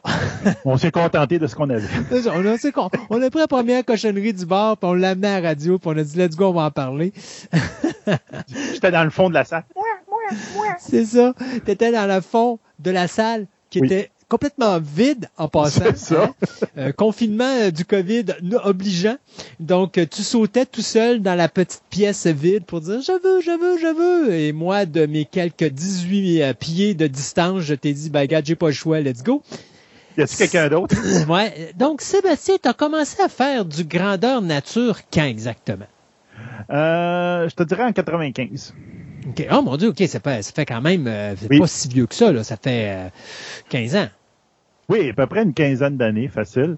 Euh, mais même, c'est un peu 95, euh, c'est 25 ans, non? Oh, 25 ans. Oh, excuse. Parce que je voulais pas te vieillir, tu sais. Non, non, ben, tu peux me vieillir, t'as C'est déjà, l'autre fois, je t'ai parlé, puis c'était assez traumatisant parce que t'avais une barbe blanche alors que t'as les cheveux qui sont pas si blancs que ça. Oui, mais là, je me suis rasé, ça ouais, ben là, c'est ça, j'ai vu. Ça a fait du bien à mon téléviseur, d'ailleurs. Donc, c'est ça, dans les années 95 à peu près. J'étais à l'université à Québec à ce moment-là. Les médiévales de, de Québec, c'est la deuxième édition. Puis euh, certains de mes amis qui euh, ont participé à un grandeur nature qui s'appelait Animation Tricorne, qui était euh, organisé par un quelqu'un qui est déjà venu à l'émission Fantastica, mais quand on était à la radio, Monsieur Christian Derry. Oui, c'est pas celui qui est responsable aussi de, voyons, il était au manoir, pas au manoir, mais au Mont-Saint-Anne? Au Saint-Anne, il y avait un événement médiéval qui a été un, pendant un an, qui a été là, il a été, il a fait ça. Maintenant, il est plus, euh, je me rappelle pas dans quelle région, mais autour de Québec, il fait des, euh, des styles grandeur nature pour les jeunes comme un peu un camp de vacances durant l'été. Donc là, ils s'occupent de ça. Donc, euh, eux autres, ils avaient joué à ça, puis ils fait hey, Sébastien, ça serait peut-être intéressant, puis tout. Mais malheureusement, ben, l'animation Tricorne, qui était la compagnie de Christian Dergui, fait faillite à cause des, euh, des médiévales de Québec, la deuxième édition qui a été extrêmement mal gérée, puis il y a plein de compagnies qui ont fait faillite à ce moment-là à cause de ça. Et ça a comme un peu tombé pouit, pouit, pouit, pouit. Donc, c'est comme des animateurs qui travaillaient avec Derry animation tricorne, qui ont décidé que, ben là, regarde, euh, pourquoi qu'on organise un, pas un, nous autres, entre nous autres? Donc, ils ont créé, ont créé ce qu'ils on a fini par appeler Agartha Mythe Légende, qui était un grandeur nature, qui était sous le format de Derry. Donc, Derry, lui, comment qu'il faisait l'animation tricorne, c'était trois équipes, ben, quatre, trois à quatre équipes. Une qui était méchante, une qui était bonne, une qui était neutre, puis il y avait comme une histoire très linéaire qui faisait autour de ça. Donc, des fois, comme il y en avait qui pouvaient s'opposer, il y en a, qui se mettaient du côté des monstres, il y en a des autres qui se faisaient taper par les autres, etc. C'est un peu genre. Donc là, ils ont dit, ben, on va faire ça plus petit, on va faire un groupe de joueurs, puis on va faire une histoire, puis on va s'amuser avec ça. Puis moi, je suis comme rentré dans la première, la première fois, le premier été qu'ils ont fait ça, je suis rentré comme étant joueur là-dedans. Mais malheureusement, je connaissais tous les animateurs de vase, donc ils n'arrivaient jamais à ne pas s'échapper autour de moi. Et donc, à un moment donné, euh, j'ai fini la deuxième année, je suis viré euh, animateur avec eux autres. Là. Donc, euh, mon expérience de Grandeur Nature vécue à ce moment-là a arrêté à une fois un événement un été, mais j'ai quand même pas mal tripé là-dessus. Après ça, j'ai réussi à en faire d'autres, mais on en reviendra. OK. On commence par le début. Mettons que tu veux créer un grandeur nature. Euh, c'est quoi les premières démarches qu'il faut que tu fasses? Je te dirais que la toute première démarche, c'est de savoir c'est quoi ton monde? C'est quoi ton univers? Donc, euh, veux-tu prendre Love the Ring? Puis c'est Love the Ring. On est dans Love the Ring. Ou tu pars sur quelque chose de totalement différent. Puis, comme celui que j'ai participé à ce moment-là, dans les années 1995, euh, dans ce coin-là, euh, c'était l'univers que Derry avait, créé avec ses animateurs. Donc, un univers médiéval fantastique basé pas mal sur Donjons et Dragons, avec des dieux. Ils étaient tous déterminés, les dieux, etc. Donc, à ce moment-là, c'est une fois que tu as fait ton univers, là, tu peux, à partir de là, voir, bon, OK, on marche comment avec les règles? Puis là, c'est là que tu tombes un peu dans les règles. Là où tu dis, bon, on veut-tu avoir du roche-papier-ciseaux, comme on parlait dans la prochaine affaire, ou encore tu veux faire ça. Les autres, ils ont, ils ont parti, puis c'est ce que j'ai accroché dans, dans ce, cet univers de règles-là, c'est que c'est totalement sans décrochage. Donc, euh, je comprends tu, ne pas. tu ne comptes pas, tu ne comptes pas les points. Ben, il y, en a des, des, systèmes de combat. Là, tu dis, tu tapes euh, avec l'autre, tu dis, moi, je suis très fort, donc quand je me mis l'épée, je fais deux points de dommage. Du coup. donc, tu, tu, tu, comptes, tu comptes, tu fais deux, deux, deux. C'est quand tu fais ça, à chaque fois que tu touches quelqu'un, là, de mon année, tu fais, là, là, regarde, non. Donc, nous autres, toutes les armes faisaient un point de dommage. Les, les nombres de points de vie, c'était très limité pour les personnes et les choses. L'armure, c'est juste que ça t'a redonné, ça te donnait un petit peu plus de points de vie. À la place bon, t'es un guerrier, puis toi, tu devrais avoir 10 points de vie. Donc, 10 fois, tu te fais coucher, euh, tout, tout, euh, toucher avant de tomber. Ben, ton armure, ben, lui, euh, ah, c'est une bonne armure, puis tout, ben, là, ça te donne 2 points de plus. Donc, tu montes à 12. Tu sais, quelque chose de semblable de même. Puis quand je suis devenu animateur pour euh, Agartha Légende, pendant les quelques années qu'on a, on a créé, on a fait ce géant-là, euh, moi, j'étais très mais étant scientifique, j'étais très pratico-pratique. Puis ils m'ont donné euh, pas mal, assez rapidement, euh, tout ce qui s'appelait euh, euh, rituel, même, toutes les affaires qui demandaient un peu de penser un peu à long terme, comment qu'est-ce que ça allait marcher. Puis comme mon personnage que j'avais fait la première année en tant que joueur était un magicien, ben ils m'ont dit, garde, voilà le livre des magiciens, fais-toi du fun dedans. Donc, moi, je suis parti et j'ai revisé tous les, sorts de magicien. Et les sorts de magicien, c'était effectivement fait, il n'y a pas de décrochage. Donc, le magicien devait apprendre ses sorts. Puis la manière que j'avais fait qu'apprendre les sorts, c'est que chaque sort était écrit en japonais. OK. Donc, je lançais un sort en, japonais. Donc, euh, euh, je me rappelle bien, il y a des sorts qui me reviennent tout le temps à l'idée. Là. Euh, pour endormir, le sort de faire endormir du monde, je devais tirer du riz sur un joueur, puis là, je faisais Nimuri Ima. C'était l'incantation en japonais. Puis après ça, comme il y avait une interaction avec quelqu'un d'autre qui n'était pas moi, je devais dire une phrase en français qui était dans le, sort, qui était marqué « Endors-toi ». Donc, c'était Nimuri Ima, endors-toi, puis je tirais du riz à quelqu'un. Donc là, la personne savait, ah, je dois m'endormir, puis ça prend une minute, après ça, je me relève sais, donc c'était sans même un système simple qui faisait qu'il n'y avait pas de décrochage. Puis effectivement, mon magicien, euh, la première journée, moi, le, samedi matin, je me jetais un lève tôt, un peu comme toi, puis je me suis levé, puis j'ai pris mon, mon livre de sorts, puis j'apprenais mes sorts.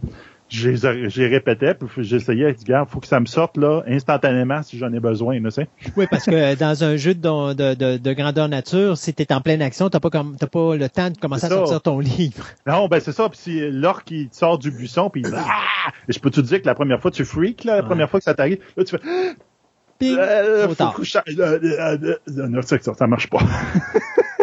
donc c'est un peu là-dedans. Donc c'est c'est comme ça, c'est donc c'est l'élaboration des règles, l'élaboration des euh, à ce moment-là, puis c'est quoi la pensée derrière de toi. Donc on n'avait jamais de, règles pour dans ce système-là pour dire je suis plus fort que donc je peux faire telle chose. Non, c'est comme t'es fort comme t'es là, puis that's it là. Si t'es pas capable de lever le coffre, tu ne vas pas le coffre.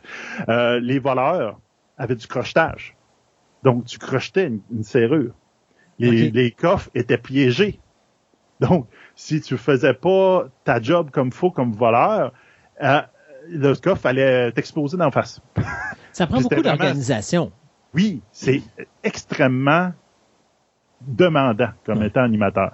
Puis, euh, le fait que le format que Derry avait mis au point, c'est un format plus linéaire. OK? C'est-à-dire que euh, il y a plus d'animateurs. Grosso modo, on avait un ratio de deux fois plus d'animateurs que de joueurs. OK? C'est nous autres, quand on est parti à Garta Légende, c'était ça qu'on s'était donné comme créneau.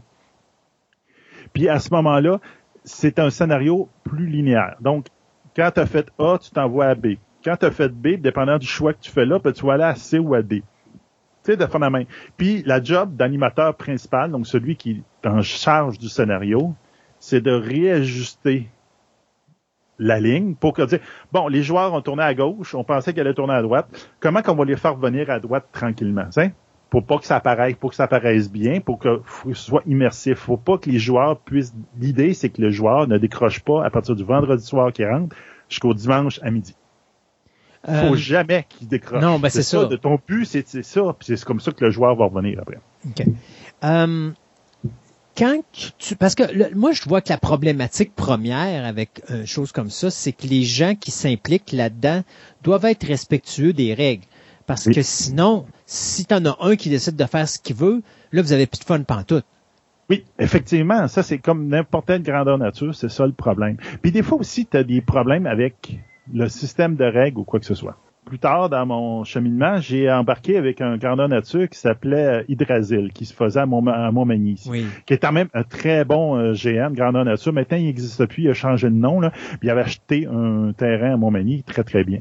Euh, c'est eux autres qui ont eu l'histoire de la force, plus ou moins, que je t'ai conté tantôt. Euh, les autres, c'est en grandeur nature qu'il y a beaucoup, beaucoup, moins d'animateurs que de joueurs. C'était plus un, un, qui se base un petit peu plus, c'est un hybride. Donc, les joueurs, normalement, ils devraient se taper dessus, mais au bout de la ligne, ils finissent tout le temps par taper les, animateurs. Les animateurs sont obligés de faire le monstre quasiment impossible à tuer pour donner un peu de challenge. Mais ça fait aussi que les joueurs meurent plus. Donc, quand un joueur meurt, ben, eux autres, il y avait un système, tu allais voir dans la cabane, puis ils disaient quelques affaires, puis là, tu revenais. Mais, à un moment donné, il y a un joueur que tout le monde haïssait, puis tout le monde finissait tout le temps par le tuer, parce qu'il était crosseur, puis il revenait tout le temps. Puis là, à un moment donné, il, dit, il y en a un qui disait, ah, tel monstre, il est impossible à tuer, il est immortel. Ouais, mais Falcar l'est aussi. Il dit, le joueur à côté, il l'est aussi. Il dit, il revient tout le temps, je le dessus, puis il revient tout le temps. Donc, il dit, arrête, arrête de m'écœurer avec ton monstre qui, qui est pas tuable. Donc, ça perds totalement ce côté-là hmm. que c'est comme ouais, il faut que tu satisfasses le, personnage, le, le, joueur. faut qu'il revienne. Il peut pas juste mourir là, mais ça fait des incongruités dans le système. Comment moment donné, là, tu fais. Là, moi, je faisais non, regarde, euh, casse-moi plus la tête avec ton monstre qui est invincible. Lui, il l'est aussi. Donc, regarde, je suis pas capable de m'en débarrasser. Là. C'est pour ça que la journée que dans ce GN-là, il y a un de nos joueurs dans notre groupe, qui est un, des bons chums, qu'on a organisé des GN beaucoup plus tard, euh, qui, est mort, son personnage. Il est arrivé aux animateurs, il dit, mon personnage, il est mort, je m'en fais un autre. Mais non, mais tu peux revenir tout. Non, non, il est mort. Regarde, oublie ça, je peux pas défaire comment il est mort. C'est trop C'est fini là, là. Donc, le GN d'après, on a fait, on a flambé son corps dans notre feu. C'est pour faire. On a, non, ben pas en vrai, mais on a fait un mannequin dans un linge noir, puis on l'a flambé. OK. Pour faire, on a fait de la cérémonie puis tout, donc que ça faisait, ça a juste fait plus hot. Puis là, nous autres, on a fait, c'est la première fois qu'un joueur meurt puis que quelqu'un l'enterre en, en, GM. C'était hot. plus, plus tu fais un GN qui est euh, complexe, je suppose que plus sont les complexités, euh, soit au niveau monétaire, soit au niveau organisation, mais également au niveau d'autorisation. Parce que je donne un exemple, si tu décides de reproduire euh, la guerre entre le Québec et euh, les Anglais sur les plaines d'Abraham, tu peux pas faire ça comme tu veux. Il faut que tu demandes des autorisations pour faire ça.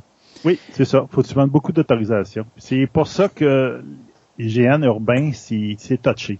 Ben, c'est ça, j'allais dire. Est-ce que c'est compliqué quand tu arrives, mettons, à voir à une ville ou encore le gouvernement fédéral? Parce que dans le cas des plaines d'Abraham, je suis pas sûr que c'est au Québec que tu peux gérer ça. Je pense qu'il faut que tu ailles au niveau du fédéral. Est-ce que c'est complexe pour obtenir des droits pour faire ce genre d'activité-là?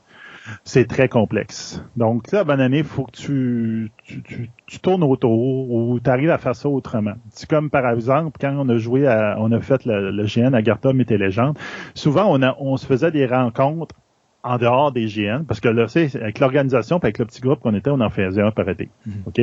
Donc, on faisait des rencontres, puis je me rappelle très bien d'une rencontre qu'on a faite dans une euh, une taverne euh, style un peu médiéval qui est pas loin de la place royale. Maintenant, je pense qu'elle a changé un peu de style, mais dans le temps, avec euh, les médiévals qui venaient de, de se finir, puis tout, il y avait un peu un look.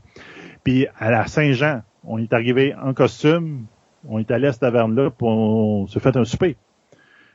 Puis notre groupe, puis tout, puis tout le monde nous regardait. Nous autres, on regarde le, le, gars, le, gars qui tenait le bar, il était super content. Il y a du monde qui faisait de l'animation, mais sans y payer, là, donc il était super content. Puis je me rappelle très bien de la Saint-Jean, parce que c'est à Saint-Jean qu'il y a du monde qui sont morts sur les, plaines d'Abraham, là, parce qu'il y en a qui s'est tiré dans le feu. Là. Donc c'était cette fois-là. Là. Puis après tout, quand on est reparti, puis je suis revenu à la, ma résidence à l'université, puis j'ai vu les événements, j'ai dit, oh, on n'a rien vu de ça, nous autres. mais sais, on peut faire ça, tu, tu travailles autour, puis tu t'arranges avec du monde. Mais de faire ça sur les lieux, c'est plus difficile. C'est pour ça que c'était le fun, les médiévales. Parce que les médiévales de Québec, la première édition, j'étais en costume pendant tous les jours des médiévales. J'avais pris congé avec euh, quelques-uns de mes chums. Puis on jouait nos personnages du GM. Mais on était en ville. Puis on faisait des activités en ville. Donc, ça faisait différent. Euh, quelqu'un qui veut commencer dans le grandeur nature, est-ce que ça serait préférable pour lui de commencer par le MMO ou le jeu de rôle, mais sur table, avant d'embarquer dans du... Euh, question de, contrôler au moins la base de ses réglementations, puis tout ça, ou est-ce qu'il peut déjà commencer par le grandeur nature, puis embarquer là-dedans sans, sans, sans nécessairement avoir d'expérience? Faut aller directement en grandeur nature parce que les règles sont trop différentes. OK. Tu peux avoir une idée un peu du, de l'univers ou de la manière comment ça fonctionne sur papier, mais les règles sont tellement différentes sur euh, en, grandeur nature parce que tu peux pas tenir compte du règle sur papier. Là. Tu la, journée que je tire une fireball, ça, ça marche pas tout à fait de même, dit, euh, euh, en grandeur nature. Là, mais euh, donc, c'est pas vraiment un très gros lien. Tu peux avoir le lien juste de l'univers ou du style, mais ça va être tellement différent de grandeur nature, faut que tu, faut que tu te lances là-dedans. Donc, Il faut que tu sois à l'aise aussi avec un côté théâtral. Parce que j'allais dire, quelqu'un qui se lance là-dedans, qui décide d'en faire un, puis qui embarque avec une gang d'amis, mais qui n'ont pas nécessairement d'expérience, c'est-tu préférable à ce moment-là de participer à un, à un grandeur nature avant euh, ou est-ce qu'ils peuvent tout simplement aller sur le web, ramasser de l'info puis se lancer de même? Je peux dire qu'ils peuvent aller sur le web et ramasser de l'info pour dire déterminer le style qui vous plaît, les règles qui vous plaît, puis après ça, tu peux te lancer. Mais souvent, tu fais un essai. Tu sais, tu t'envoies là, tu fais un essai, tu essayes quelque chose. C'est comme à la fin d'Agartha Mété Légende, qui a duré euh, 4, 5, 4 ans à peu près, je me rappelle bien, qu'on a fait. À un moment donné, le groupe s'est un peu dissocié. Puis là, nous autres, on a cherché d'autres GN qui pourraient nous, nous, faire la face. C'est là qu'on a trouvé, entre autres, Hydrasil, euh, dans le coin de Montmagny. Mais euh, entre-temps, on a trouvé d'autres GN, dont un qui était dans le coin de l'Estrie. On est allé là. Puis on l'aura...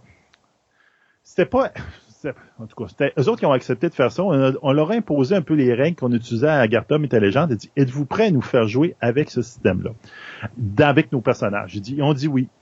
Ça n'a pas plu avec la majorité du groupe, mais moi, puis euh, celui qu'on va faire d'autres GN plus tard, après ça, on va l'organiser pendant cinq ans. On a aimé ça, puis on a trouvé plein de bonnes idées avec eux autres. On a discuté avec les animateurs pendant super bien longtemps, mais on n'a pas aimé leur manière d'interpréter nos, nos règles. Donc, c'est, c'est, c'est touché. Faut que tu y ailles, faut que tu essayes. Puis même si tu dis, ah, ils vont utiliser mes règles, mais la manière comment ils les ont faites, ils les ont utilisées, ça n'a pas plu à du monde. Donc, tu sais, ça dépend, c'est tout le temps personnel. Hein. Euh, on parle de quand tu organises un, une grandeur nature, majoritairement, il va y avoir des frais monétaires. Oui. Euh, à ce moment-là, est-ce que c'est un peu comme une convention, c'est-à-dire tu commences tes affaires, tu montes ton budget, puis tu espères qu'il y a du monde qui vont venir pour payer tes frais, sinon ça sort de tes poches, ou euh, tu peux déjà t'organiser une gang de base qui allait produire, puis euh, vous gardez ça à l'interne. Comment ça marche au niveau de cette, cette, cette routine-là monétaire? Parce que ça, tu peux pas y échapper, là. Non, non, non, tu peux pas y échapper. Euh, Parce que tu as des costumes à produire, tu as des décors à faire, tu as plein de choses. Ouais.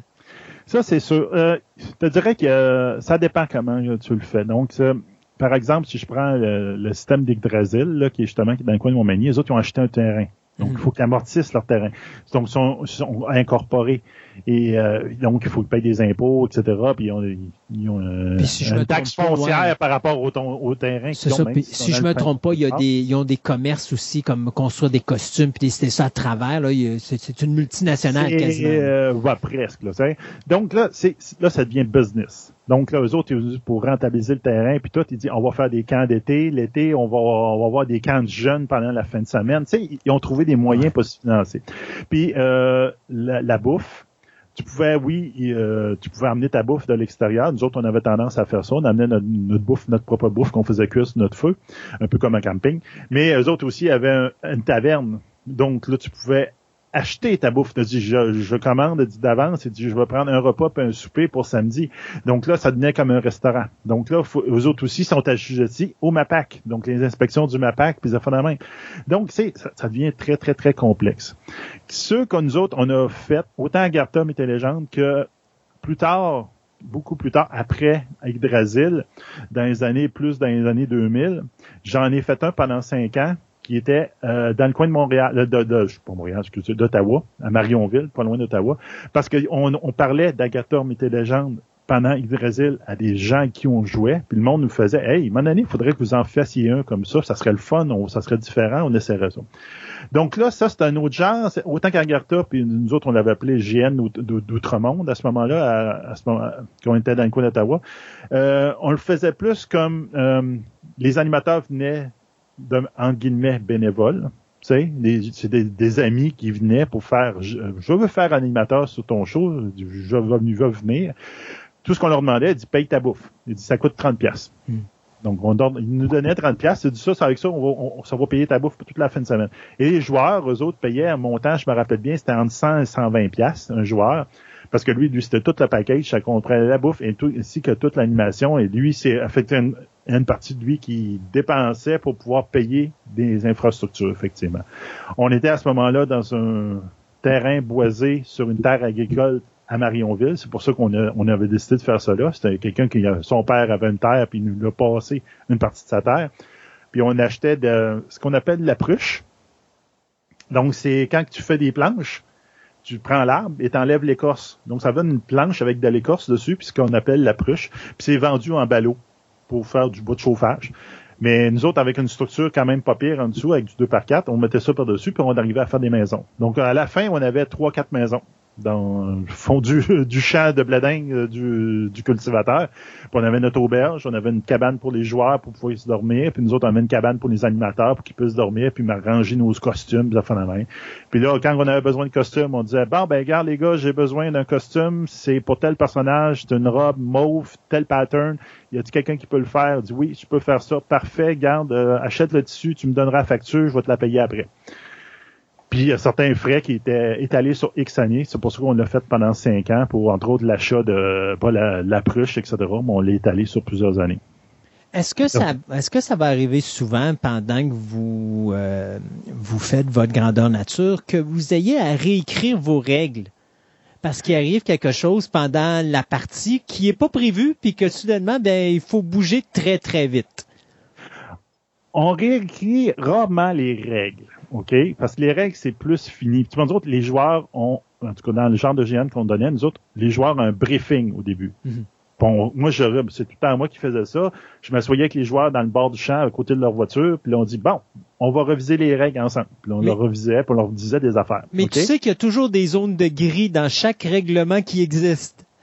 Les zones de grise dans les règlements, généralement, c'est quand même pas pire. À la limite, il y a des joueurs qui venaient nous passer, tu sais, ils nous disaient, euh, temps mort, là, Uh-huh. je peux-tu te poser une question, puis ils me posaient une question. Les zones de gris, c'est dans le scénario. OK? Je te dirais, dans, quand on a fait euh, le, le Grandeur Nature à Marionville, dans le coin d'Ottawa, un scénario pour une fin de semaine, c'était 60 pages. Ça donne une idée de la complexité de l'affaire. Ça Mhm. donne 60 pages. C'était moi et une autre personne qu'on l'écrivait ensemble. Et nous autres, on était là pour déboguer le système. Donc, oui, c'est un scénario relativement linéaire, mais à un moment donné, on disait, là, donné, les joueurs, les animateurs arrivaient, disaient, hey, les joueurs sont tournés là. Ils sont pas allés à la bonne place, ils sont pas fait la bonne chose, ils sont ressortis d'autres choses. On a fait, OK, c'est beau, comment qu'on fait ça? Puis là, on, on serait, je me rappelle très bien d'une fin de semaine en particulier, que le vendredi, ça a parti, à peu près vers 10 heures, mettons. Puis, à un moment donné, quand je me suis, on a dit, on, le scénariste, des deux scéna- gars qui s'utilisaient du scénario, moi puis un autre, à un moment donné, on s'est regardé et dit, bon, je pense que c'est réglé pour asseoir, on peut aller se coucher. On a regardé dehors, le soleil se levait. On a fait, on va-tu dans le champ avec un sac de chips? On dit oui. Donc, on s'est mis dans le champ avec une, une, euh, une couverte dans le, dans le champ, puis on était trois, puis on regardait le, le soleil se lever en mangeant des chips, puis en essayant de se reposer un peu pour le, pour le lendemain. Parce que celui-là, ça s'est pas déroulé comme on pensait, ça n'a pas été aussi smooth, donc il a fallu tout le temps rajouter le tir. Il y a tout le temps des choses de même qu'à un moment donné, tu beau faire, ça marchera pas, ou ça va marcher tout croche. Agatha Mété Légende, par exemple, quand on a joué, premier scénario, celui que j'ai été joueur, OK? L'histoire finale, c'est qu'il y avait un grand nécromancien qui avait une espèce d'œuf de dragon, je me rappelle pas d'œuf de quoi, là. Puis il devait faire une espèce d'incantation là-dessus pour faire la, partir la fin du monde. Fallait. Donc les joueurs devaient l'empêcher de faire son, son rituel, de la même. Les joueurs, un joueur en particulier, euh, a pété l'œuf en essayant d'attaquer le, le, le méchant. Donc l'œuf est pété, et là, après ça, les animateurs se sont réunis et dit Là, si je comprends bien, dit, le joueur a fini le rituel, la fin du monde va arriver dans le prochain. Ouais. Euh, ouais, techniquement. Donc, c'était pas prévu, ça. Donc là, c'est dit, là, OK, il faut tout réécrire l'histoire du prochain en fonction de ça. Tu sais, t'es toutes des affaires de ce style-là. À un moment donné, il y a un, dans, dans celui d'Ottawa, il y a un cercle de prière. On avait fait des dalles de béton avec chacun un des symboles qui représente un des dieux. Donc, c'était une place pour les prêtres pour pouvoir se, euh, se recueillir puis tout. Il y a un joueur qui en a piqué une des dalles. On sait pas pourquoi, là. On a, je me rappelle même pas si on l'a su c'était qui. Mais à un moment donné, il y a quelqu'un qui m'arrive et dit Hey, il manque une des dalles. Comment ça qu'il manque une des dalles? Il dit Ben, il manque une des dalles.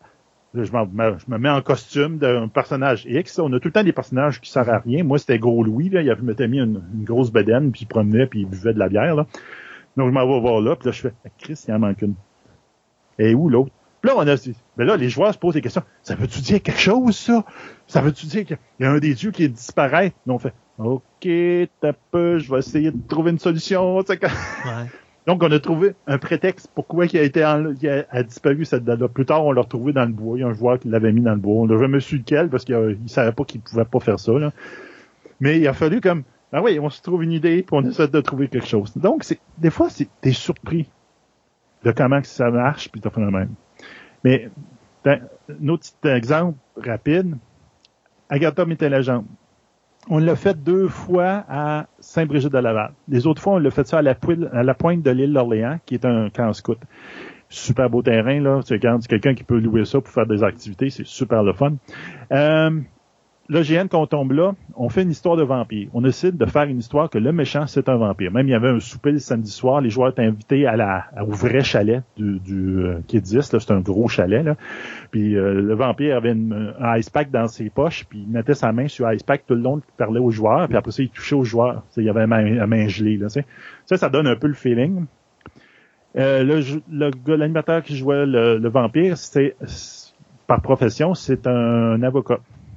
Bon, il avait donné une job, il dit, gars, ta job, écris le livre de bord. du vampire. Il écrit le livre de bord pour dire c'est quoi sa vie, c'est quoi son histoire, c'est quoi sa biographie? Pire erreur que tu peux faire, donner ça à un avocat, il va t'écrire... Euh, Donc, on commence le, le GN le vendredi. Un des joueurs, son but premier, c'est de retrouver telle personne dans le terrain. Il finit par trouver la personne. La personne est, est morte. Elle a été enterrée à tel endroit. On l'avait enterré, un, un cercueil. Il y en a un qui était un peu ébéniste. Il avait fait un cercueil. On avait enterré le cercueil, je 30 cm en dessous du sol. Là. Puis on avait mis un pseudo-cadavre en, en, plastique, en, en, en, plastique, c'est un squelette en plastique. Même il y en a un qui était supposé avoir une idée de mettre une viande de steak haché en dessous de son, de son balcon pendant une semaine avant de le mettre dedans pour que ça sent plus. Là.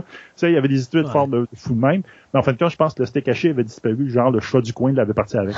donc, et donc, les joueurs déterraient le cadavres, euh, prenaient le livre qui était avec le gars, puis ils ont fait la lecture. Il y a un des joueurs qui a dormi cette nuit-là dans un arbre parce qu'il y avait la, il, chine dans ses culottes, excusez-moi l'expression, mais il avait tellement peur. Puis le, samedi soir, les joueurs ne se sont jamais battus contre le vampire. On avait fait de la guerre psychologique. Il en avait trop peur. Ah ouais. Allez, c'est quand on a fini, les, on a sorti du GN, on a fait, les gars, on vient de faire la guerre psychologique. Hein. J'ai jamais vu ça nulle part. C'est bon. Donc, c'était comme vraiment bon. Puis les joueurs, finalement, ils l'ont tué le dimanche matin. On, aurait ficelé le scénario puis tout. Puis, euh, regarde, euh, il était dans une tente. On avait fait un cercueil à double fond avec le, haut du corps, du, non, la tête du, du l'acteur, mais le reste était tout en styromousse. Ils pouvaient le pieuter. Donc, ils ont défait la tente pour mettre le soleil. Ils ont tiré de l'eau bénite. On avait donné l'ordre au gars, dit, garde, t'as deux mains, que t'es capable de bouger. Si t'es capable, t'en un sur le bord et t'essaies de mordre. Elle dit, le gars, il a jamais rien vu venir. Elle dit, j'ai vu tout un flou lumineux d'un coup quand il a ouvert le, cercueil. Là, au bénite qui m'est arrivé dans la face, le pieu dans le cœur, du garde, oui, ça, j'ai rien vu passer. Nous autres, on a tout dit comme animateur, on a fait les gars, ils l'ont fait pour de vrai. Ils ont été capables de faire ce qu'ils ont vu dans des films, puis ils ont capoté. C'est bon. pour finir, si je te disais, le plus beau souvenir d'une conception ou d'une participation à une grandeur nature, ça serait quoi? Ben, je te dirais que la conception générale du GN qu'on a faite à Ottawa. Parce que on, quand on est arrivé sur le lieu, les lieux, on a fait, garde, on s'entend que c'est, les, sections boisées entre des champs de blé uh-huh. Donc, c'est pas très grand. Puis on dit, on va construire des places, on va avoir les mêmes animateurs pendant plusieurs années, à la même place, même lieu. Comment qu'on va expliquer que les joueurs reviennent tout le temps pendant cinq ans? On a, nous autres, on a un objectif de cinq ans. Comment, à une fois par année, ils vont revenir à la même place puis que l'histoire va être intéressante?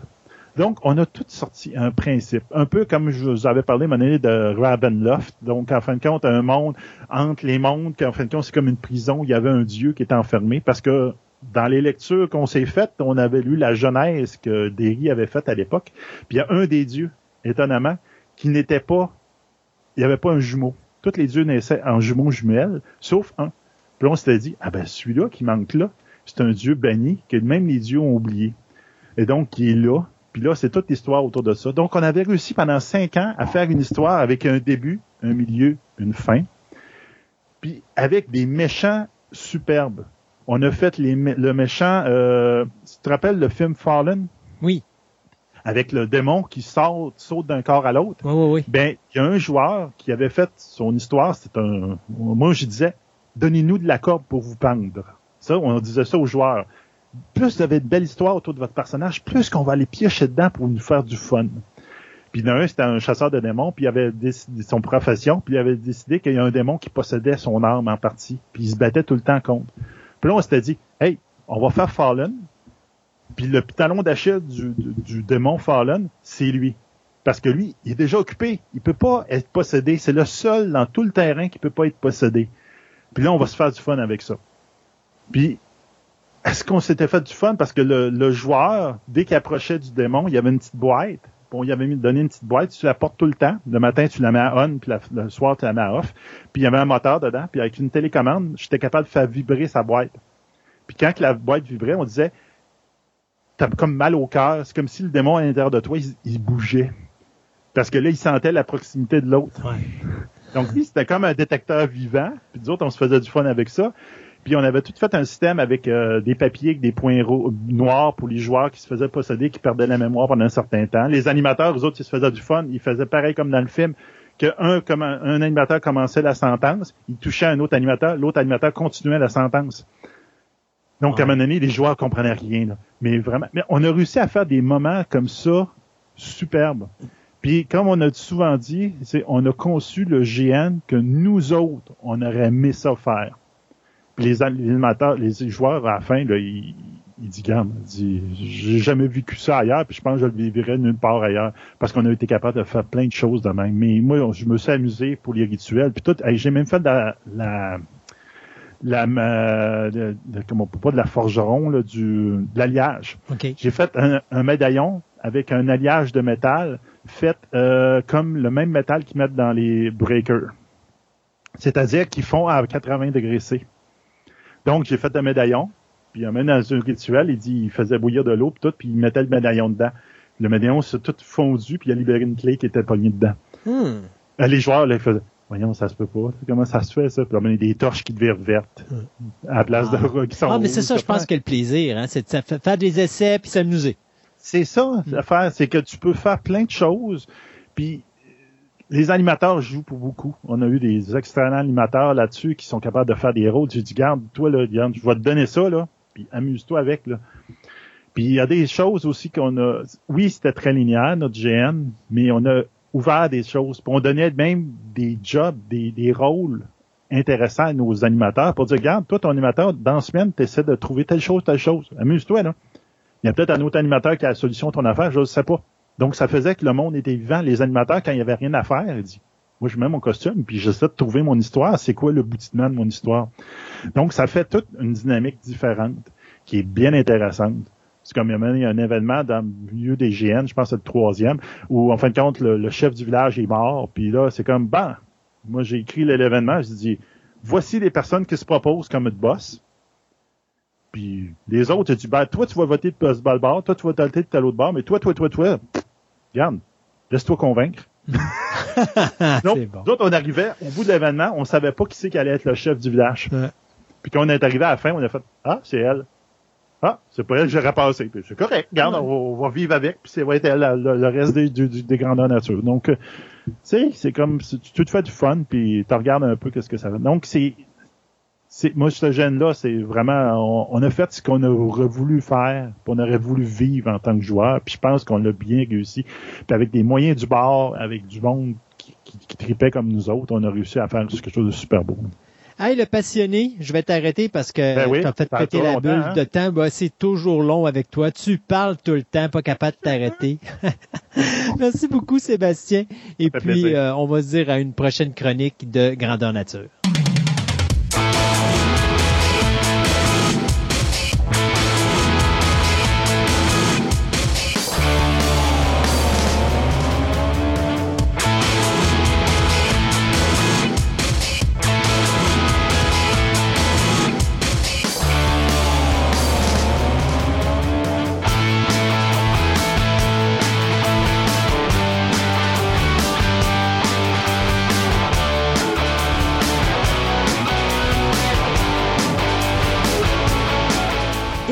Ce n'est pas une émission de la fête des mères. Euh, euh, non, on parlera pas non plus d'anthropologie au niveau des momies, mais on va parler d'archéologie avec Andréane au niveau de la momie. Bonjour Andréane. Bonjour. Rien de mieux qu'une mère de famille pour nous parler des momies. oh oui, ça c'est euh, c'est sûr. Hein? Je dirais peut-être plus une mère de famille archéologue, peut-être, oui. Mais les momies, quel sujet fascinant. Tous les peuples ou presque ont fait euh, une certaine forme de momification. On peut avoir des momifications euh, archéologiques, c'est-à-dire faites par l'homme, et même des momifications naturelles. C'est euh, un sujet qui m'a toujours fasciné parce que retrouver des corps qui datent de complètement une autre époque, mais qui sont encore en très bonnes conditions, c'est toujours assez euh, passionnant. Pour commencer, le terme momie. Le mot momie, ça vient d'où? Ça, c'est super intéressant. ça vient euh, de, de, de plusieurs endroits, en fait. Ça vient premièrement du latin médiéval momia, qui veut dire substance liquide extraite des corps embaumés qui était utilisée comme drogue médicale. Oui, ce petit mot-là veut dire tout ça.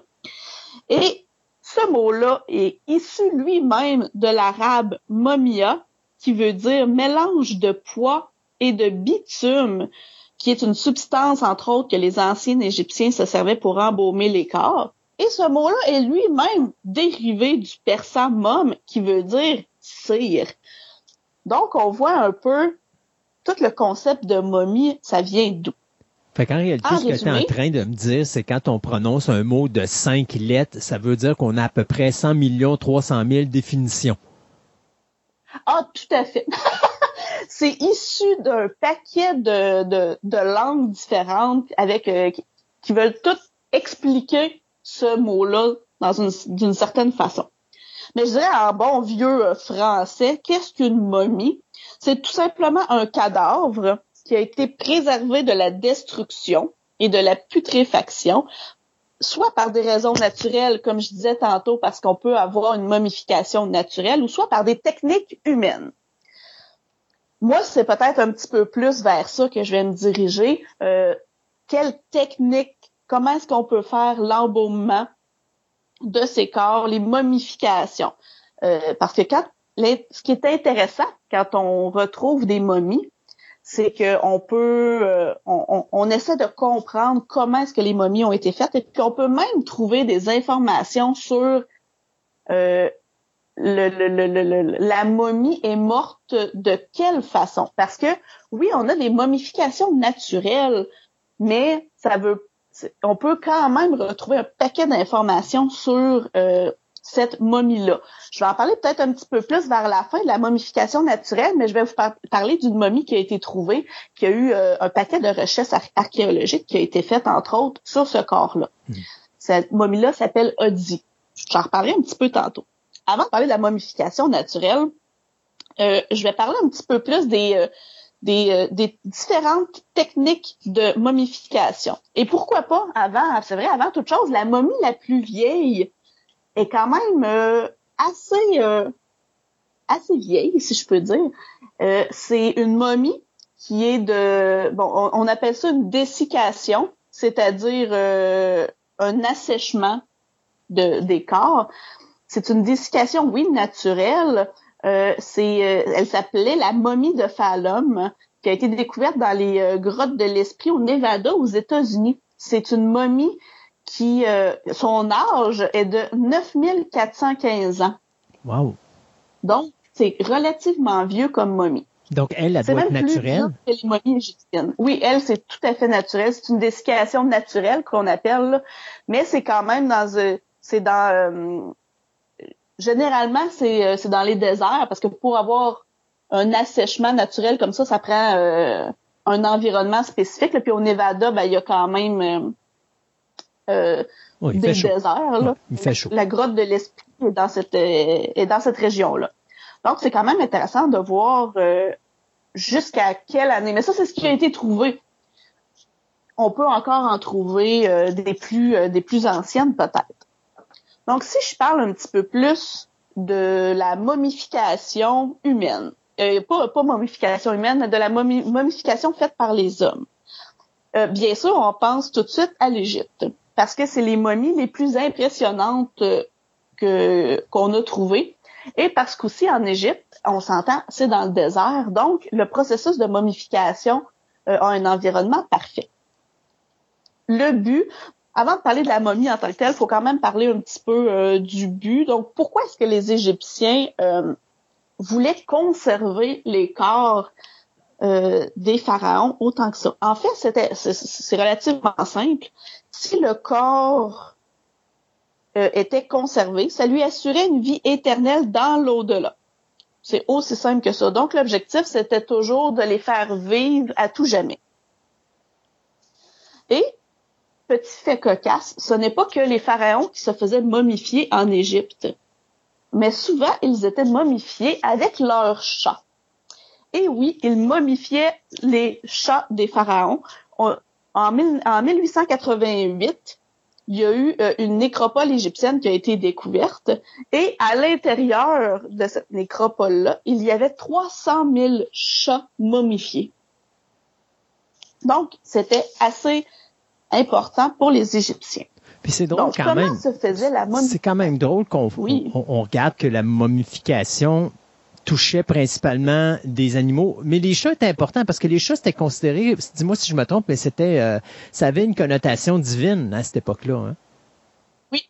Ouais, Ah, ça. tout à fait. euh, ben, de un, le, le, le chat représentait certaines divinités, était euh, aussi un gardien pour les euh, euh, pour les pharaons. C'était vraiment un animal qui, a- qui avait euh, une importance majeure pour pour les Égyptiens. Mhm. Donc, c'était un peu normal d'accompagner le pharaon avec euh, ses chats. C'est quand même euh, impressionnant malgré tout. Donc, c'était, comme je l'expliquais tantôt, c'est un rituel funéraire pour euh, conserver l'immortalité des pharaons. Le- la technique d'embaumement égyptienne euh, vient probablement de, de, de procédés de conservation des viandes dans la saumure. D'ailleurs, le l'embaumeur, si je peux dire, égyptien, s'appelait Taricheut, ce qui est le même nom que le spécialiste de ceux qui faisaient la, la salaison des viandes. Donc, euh, on voit que euh, ce procédé-là euh, revient quand même euh, de loin. Dans l'é- l'époque pré-dynastique, avant les grandes dynasties euh, égyptiennes, les corps étaient tout simplement euh, laissés à l'intérieur des fosses dans le désert et c'était le sable qui assurait la conservation et la dessiccation des corps. Euh, donc, à la base, la momification, ils utilisaient une momification naturelle. Mais à partir de la troisième dynastie, la momification a commencé à, à connaître un certain intérêt. Puis là, on a vu que euh, le processus de momification a été mis en place à partir de là. Donc, il y a euh, six étapes dans la momification. La première étape est le traitement du corps. C'est-à-dire que les embaumeurs purifient le corps avec de l'eau salée, avec de la ré- résine de térébenthine. Euh, aussi, euh, ils faisaient une incision le long du côté gauche, au niveau de l'abdomen, pour laver l'intérieur du corps à l'eau et au vin aussi. Tout ça était additionné d'infusions d'épices, euh, d'aromates. Euh, le but, c'était vraiment de nettoyer le corps de toute impureté. OK. Mais Oui. c'était-tu de l'impureté à cause que, parce que je suppose que ça doit toujours être religieux, c'était-tu pour euh, vraiment purifier le corps à l'interne ou c'était juste s'assurer de la bonne momification puis de la bonne préservation du corps à long terme? Je dirais que c'est possiblement les deux. À la base, s'ils voulaient conserver le corps, il fallait bien sûr qu'il tu sais, qu'il qu'il devienne comme Complètement, antiseptique. Là. Il fallait qu'il n'y ait plus euh, aucune impureté dessus. Puis ça, la- ça avait aussi un certain euh, sens euh, Religieux. rituel, Ouais. aussi religieux, exactement. Euh, donc, euh, c'est ça. Et, ce que je, chose que je ne savais pas, c'est qu'il rasait le corps complètement, il l'épilait. Euh, et euh, il était aussi frotté avec une solution, comme je disais, antiseptique tantôt au henné. Et ça, ça redonnait au cadavre l'aspect de sa jeunesse, c'est-à-dire que ça permettait à, retrouver la peau à retrouver une élasticité. Il avait l'air vraiment plus jeune. Et ils lui font également une manucure et une pédicure pour qu'il soit vraiment à son meilleur à 100%. Une fois le corps séché, il le nettoyait avec un linge, euh, excusez, un linge euh, qui, euh, qui avait été, euh, il y avait une substance colorante dessus et très possiblement antiseptique encore une fois, et ça laissait euh, une petite couleur rougeâtre sur la peau. Les plus riches avaient même euh, des feuilles d'or qui pouvaient être mis sur leur peau. Ça, c'était le traitement corps, du, corps, le premier traitement. Ensuite, la deuxième chose qui était faite, c'est l'excérébration. Ça, c'est dans l'ancienne Égypte, c'est dans l'ancien empire, pardon, c'était pas utilisé, mais avec les années, c'est euh, quelque chose qui est devenu euh, chose courante. En fait, qu'est-ce que l'excéréba- l'excérébration? C'est euh, enlever le cerveau en le tirant par les fosses nasales avec un petit crochet. Euh, ça permettait bon de de de, de laver l'intérieur euh, du crâne euh, en, en grande partie. Tu fais juste en parler Euh, que ça me fait mal. Oui, moi, oui, parce qu'il me semble le nez, c'est pas très gros pour sortir le cerveau, mais bon. Ah. Anciennement, le cerveau était tout simplement laissé là, puis il était il se desséchait naturellement dans le crâne. Ouais. La troisième étape est l'éviscération. Je parlais tantôt qu'il euh, il faisait une incision sur le côté gauche du corps pour laver l'intérieur, et par la même occasion, il sortait les organes.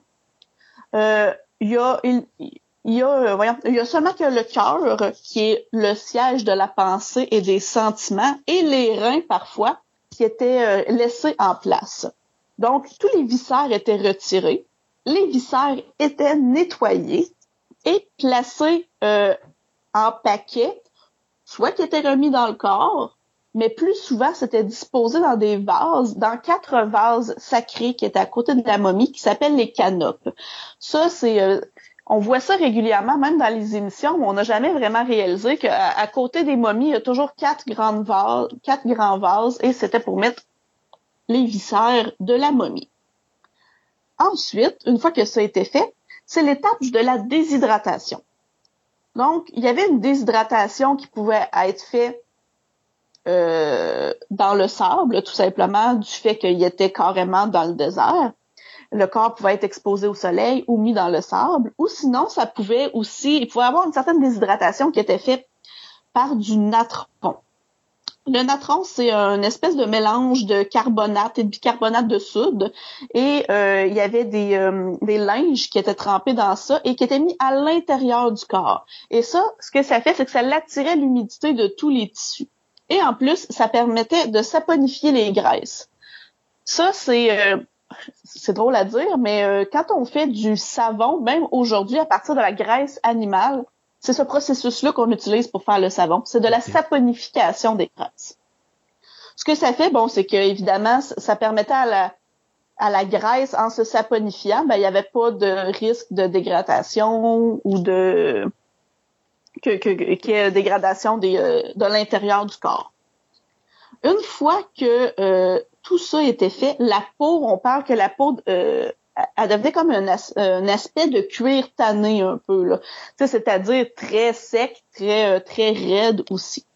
Euh, ça fait perdre environ euh, les deux tiers du poids du corps. On sait que notre corps est composé d'eau, ben, en grande majorité, et là, on, on le remarque. La cinquième étape, c'est le remodelage du corps. Cette étape-là, c'est euh, c'est pour redonner une forme au corps qui a été aplati par la déshydratation. Comme je disais tantôt, on perd les deux tiers du poids, donc tout, tout le corps devient aplati. Et là, on, fait un certain rembourrage du thorax, de l'abdomen, soit avec des linges, avec... Euh, ils pouvaient mettre en fait un paquet de choses, sillot de bois, du caillou, de la terre, du sable, des graisses n'importe quoi qui peut faire que le corps redevienne de forme naturelle. Le but, c'est qu'il ressemble à ce que le, le, le, pharaon était quand il était vivant. Et la dernière étape, et euh, non la moindre, qui est celle qui, euh, qui euh, fait rêver tous ceux qui se déguisent en momie, c'est le banc de l'étage. en fait, c'est simple.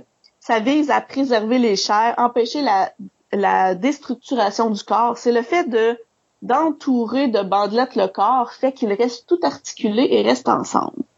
Parce que sans ça, avec le temps, on aurait quand même, on aurait des euh, une déstructuration du corps. Donc les, euh, les bras pourraient tomber, les jambes pourraient tomber. Et ça, ça permet de tout tenir ensemble. Et les Égyptiens mettaient des amulettes au travers des bandelettes, bon pour euh, pour pour aider le défunt à passer dans l'au-delà et pour le protéger. Donc, pour ce qui est euh, de la momification égyptienne, c'est ces six points-là. Je vais te poser une question au niveau d'archéologue. Euh, oui. Quand quelqu'un découvre une momie, euh, y a-tu oui. une façon de procéder pour la regarder? Bon, tu sais, mettons un exemple. Tu nous expliquais quand tu fais de l'archéologie, puis tu trouves de quoi dans la tête, t'as ton petit balai, t'as ta petite, t'as ta petite, t'as, t'as des équipements que tu te sers pour justement nettoyer la pièce pour pas l'abîmer ou des choses comme ça. Y, y a-tu des choses pour les momies pour ça? Ben, généralement, euh, le, le, corps de la momie en tant que tel va être euh, étudiés plus, un petit peu plus en laboratoire. Si on parle des corps des grands pharaons, parce que ce qu'on va retrouver, c'est le sarcophage, parce que la momie était, était mise dans un sarcophage, dans son lit, finalement euh, fermé. Donc, quand ils trouvent un sarcophage, ils vont amener le sarcophage euh, dans des laboratoires et c'est là qu'ils vont ouvrir le sarcophage et conserver la momie dans les, euh, le meilleur environnement possible. C'est sûr qu'il y a des momies qui ne sont pas dans des sarcophages. À ce moment-là, euh, ils sont trouvés sur place, euh, soit dans le sable ou tout simplement sur des tables, comme des hôtels un peu. Je te dirais que les momies, quand ils sont à l'intérieur, par exemple, d'une pyramide, ils sont là, ils sont déposés, ils seront pas obligatoirement recouverts de sable. c'est un peu comme un corps humain quand c'est retrouvé. c'est impacté délicatement pour être amené dans des laboratoires. Hmm. Donc, on n'enlèvera jamais les bandelettes directement sur place. C'est, vraiment quelque chose qui va être fait. Euh, c'est ça, parce que le, le, le, tissu va se dégrader. Si on enlève, on peut briser, on peut enlever des informations. C'est vraiment fait en laboratoire. Je dis pas que ça n'a jamais été fait sur place, mais c'est supposé d'être fait en laboratoire c'est trop fragile. C'est comme, en fait, quand on découvre un corps humain, c'est sûr que nous, quand c'est dans la terre que le, la tombe a écrasé, oui, on passe avec nos petits balais, nos petits, euh, nos petits instruments pour euh, ne pas briser le corps. Mais euh, par la suite, les os généralement sont, sont amenés bon au laboratoire pour les garder une conservation, un environnement propre à la conservation, puis sont remontés, si je peux dire, pour être étudiés nous, ici, par exemple, au Québec, on n'a pas vraiment de corps momifié, si je peux dire, parce qu'on n'a pas un environnement très propice à ça non plus. Mais euh, as-tu des. Euh, est-ce qu'il y a un risque de toxicité euh, lorsque tu travailles sur une momie? C'est vraiment l'air environnant parce que quand tu ouvres, exemple, si dans un tombeau, quand tu ouvres le tombeau, ben, ça fait plusieurs centaines de milliers d'années, par exemple, qui a été fermé s'il n'a pas été pillé. Mhm. Et là, l'air, euh, t'as beaucoup moins d'oxygène parce que rien qui produit de l'oxygène au corps. T'as eu, mais je dirais même à l'inverse, souvent, tu as eu des choses qui ont euh, qui ont produit du CO2. peut-être, euh, il y a même certains pharaons qui pouvaient être enterrés avec euh, avec des gardes qui se laissaient mourir là aussi. Donc, tu avais plus de chances d'avoir euh, du CO2, du méthane ou des gaz plus dangereux. Souvent, la, fameuse malédiction des momies, c'est pas tant la momie en tant que telle, mais c'est tout ce qu'il pouvait avoir dans l'air qui pourrait rendre les gens malades. Aujourd'hui, ils testent beaucoup l'air euh, quand ils découvrent un nouveau tombeau ou une nouvelle pièce dans les pyramides avant d'entrer à l'intérieur. Mais la momie en tant que telle, non, il n'y a pas, euh, il a pas vraiment de choses qui pourraient être toxiques. Euh, parce que même s'il y avait eu du plomb à l'intérieur ou peu importe, ça, ça, ça, rentrera pas dans nous à moins qu'on se colle puis qu'on le liche. Chose que je ne recommande à personne de licher une momie. Il n'y a pas vraiment de toxicité au niveau de, de, de, la momie en tant que telle. Donc ça, c'est pas les momies égyptiennes. Les momies égyptiennes, on parle de momies très euh, très secs, très droites, très rigides. En Chine, on retrouve des momies aussi, mais c'est exceptionnel parce que ben c'est complètement différent en fait. C'est pas exceptionnel, c'est tout simplement différent. La souplesse des membres et la conservation est vraiment impressionnante, tellement que les chercheurs chinois appellent les momies, ils appellent ça des corps parfaits, car ça n'a rien à voir avec l'état desséché des momies égyptiennes.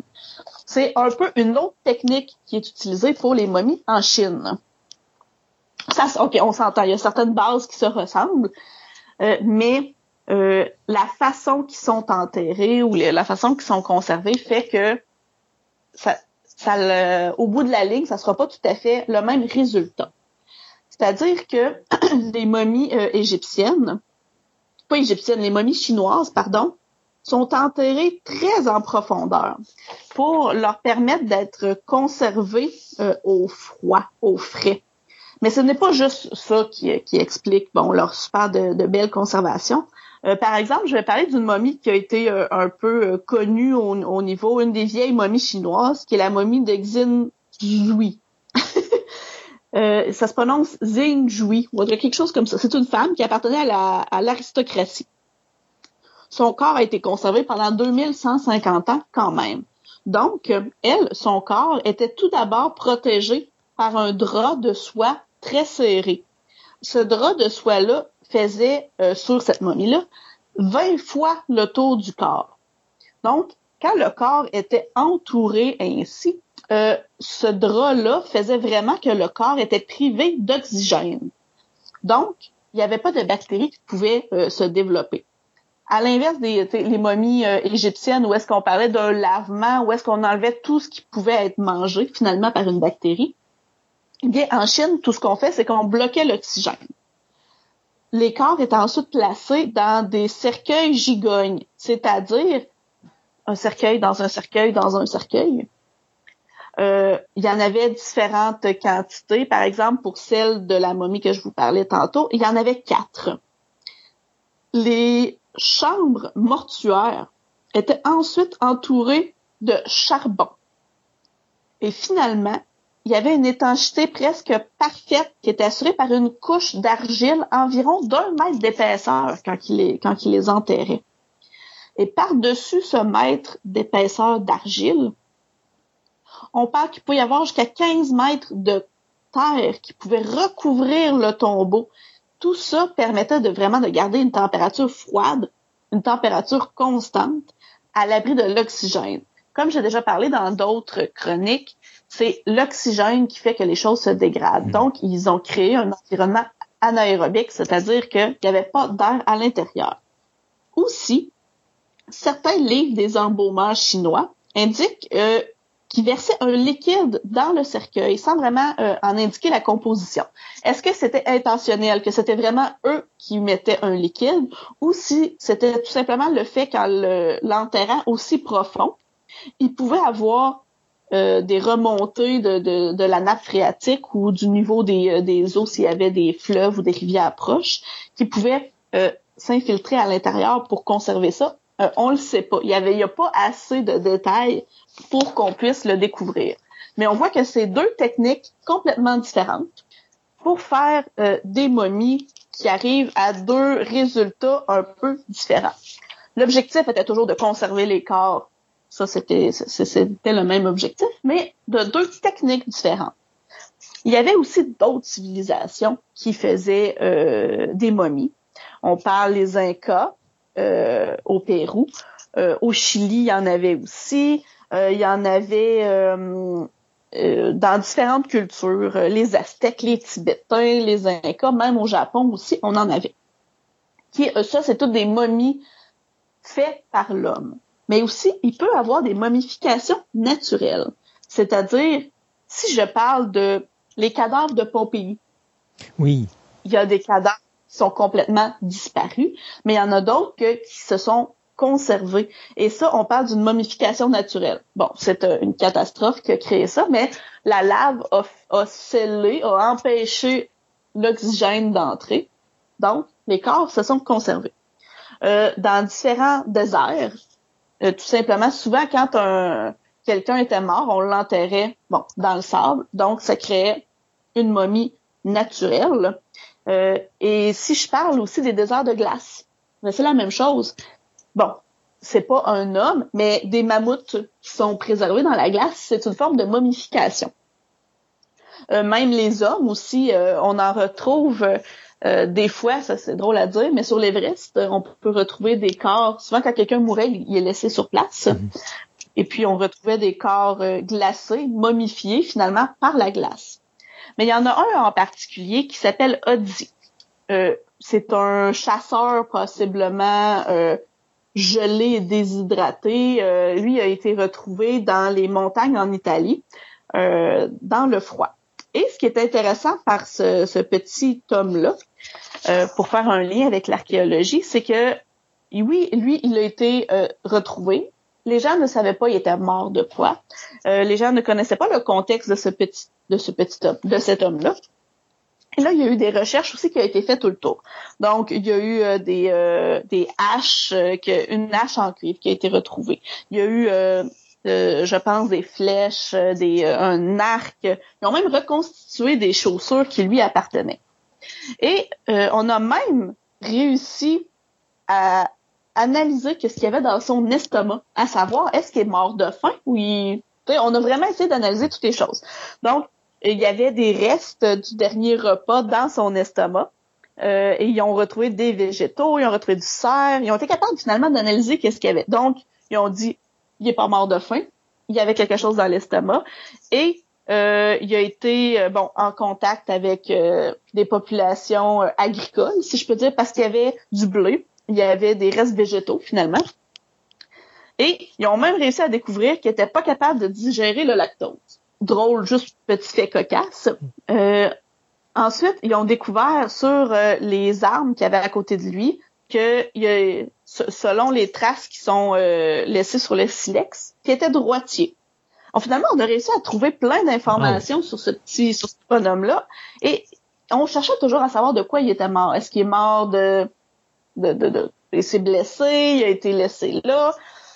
Bon, comme je dis, il est pas mort de faim, donc ça faisait pas longtemps qu'il était là. Et finalement, en faisant certaines analyses précises, ils ont découvert qu'il y avait une petite blessure, euh, comme s'il avait reçu une flèche dans le dos. Et ils ont découvert que l'endroit où est-ce que la blessure était, ça pouvait avoir euh, percé euh, une, une, artère importante et ça devait être comme ça qu'il était mort, c'est-à-dire carrément vidé de son sang. Comme quoi que même les momies peuvent nous en apprendre sur comment les hommes vivaient, qu'est-ce qu'ils faisaient, s'ils étaient droitiers, s'il y avait de l'intolérance au lactose. On découvre un paquet mm-hmm. d'informations sur, sur ces hommes-là grâce à la momification. Finalement, le corps humain devient un site d'archéologie. Exactement. C'est euh, fascinant euh, totalement pour euh, de, de, de, réussir à aller chercher toutes ces petites informations-là à l'intérieur d'un corps humain. Euh, tantôt, on parlait de, de, de, momification naturelle à travers la glace. On avait déjà parlé à un moment donné, comme les mammouths, euh, dans ta chronique, je pense que c'était sur la paléontologie, où est-ce qu'on parlait justement que c'était impossible de reprendre l'ADN pour recréer ces animaux-là. Est-ce que c'est encore quelque chose, est-ce que c'est quelque chose qu'on pourrait faire à un moment donné ou c'est vraiment impossible? Parce que là, même s'il est conservé dans la glace, il continue jusqu'à un certain niveau à se dégrader. Je parle bien sûr du corps. Le corps ne se dégrade pas obligatoirement, mais l'ADN dans le corps se dégrade.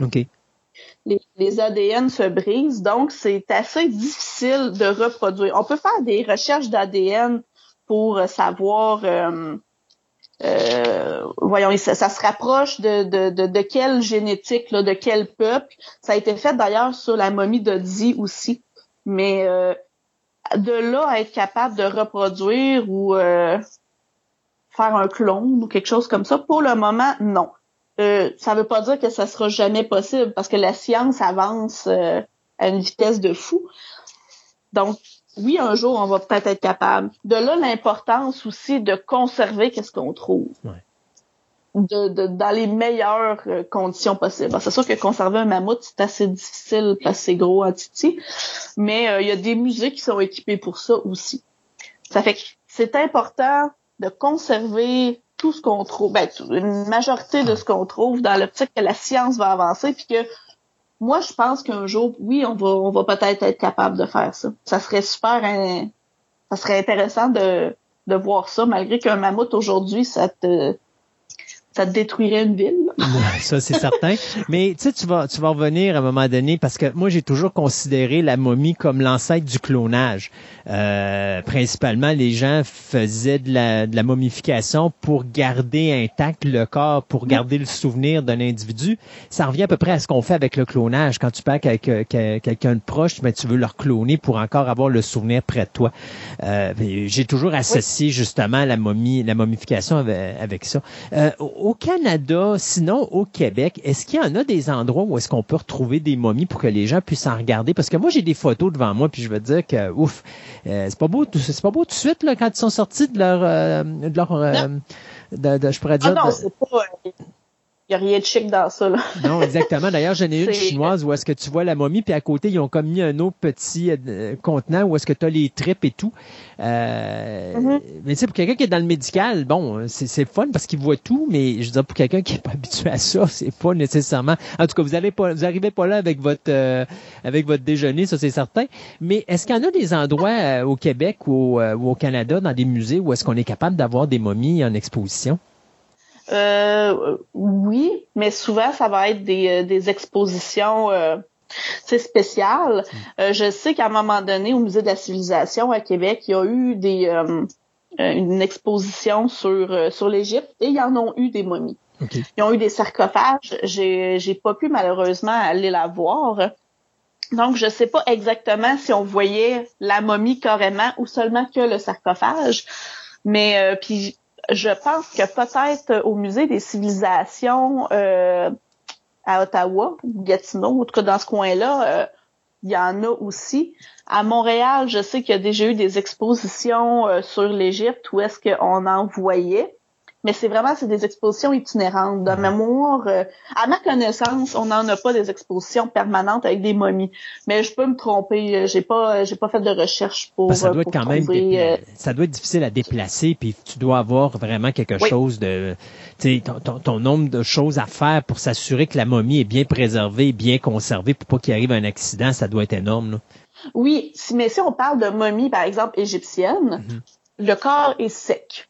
Je vais dire ça comme ça. Donc, tu n'as pas de niveau d'humidité à conserver. En fait, il faut pas que tu aies d'humidité. Ouais.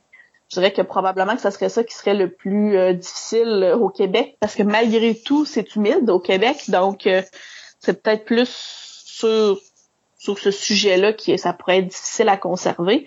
Euh, les momies glacées, qui sont issues de, de, de la glace ou de, de, de montagnes, des arbres, des choses comme ça. Ça, j'avoue que ça doit être excessivement complexe. Probablement que en le déglaçant ou en le réchauffant d'une avec des techniques particulières, ça, les conservateurs sont capables de, de faire des super de belles jobs pour ça. Mais euh, avoir une exposition permanente au Québec, moi, j'en ai pas vu. Mhm. Mais Non il peut en avoir, par contre. Je suis au courant de tous les euh, de, de tous les petits musées. Mais ça serait super intéressant, surtout que le, le nord du Canada, euh, c'est sûr qu'ils ont dû trouver des choses dans ça. Il, y a, déjà des corps euh, des anciens euh, Esquimaux ou des Inuits qui ont été tr- retrouvés complètement gelés, qui est, une momie, un processus de momification. Donc, ça serait pas surprenant qu'on en retrouve quand même dans nos musées, mais peut-être pas en exposition permanente, là, juste justement pour être capable de le conserver le mieux possible. Donc regardez la programmation du musée situé près de chez vous. Exactement.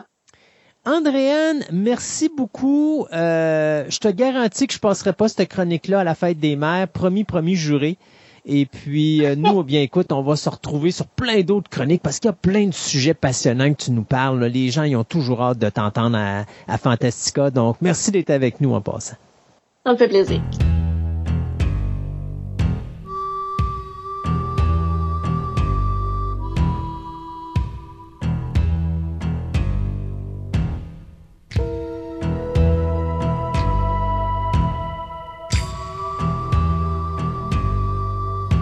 Et pour finir cette émission de Fantastica, eh bien, Sébastien, on va faire une très courte euh, chronique sur qu'est-ce qu'on a mis sur Twitter.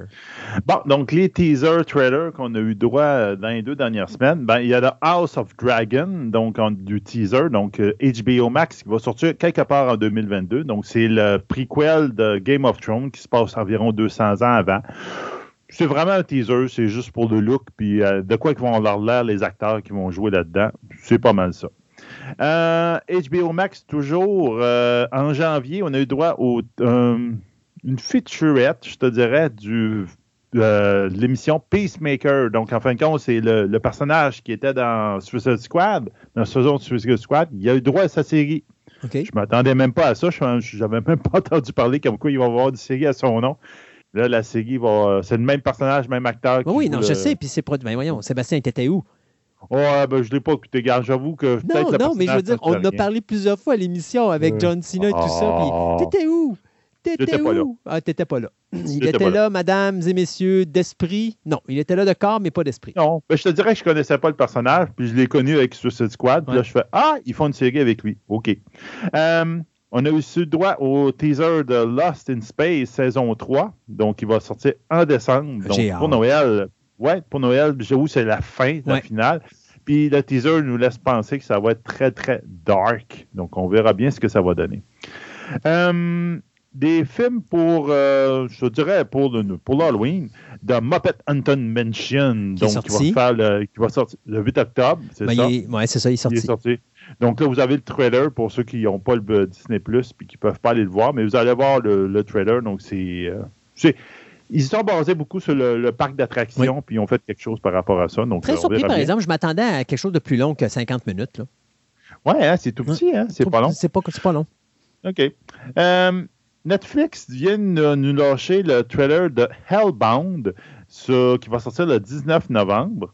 Euh, c'est une série coréenne où dans un univers où, en fin de compte, il y a comme des créatures surnaturelles, appelons ça des démons, qui apparaissent pour euh, pogner les humains qui sont pas gentils puis les envoyer aux enfers.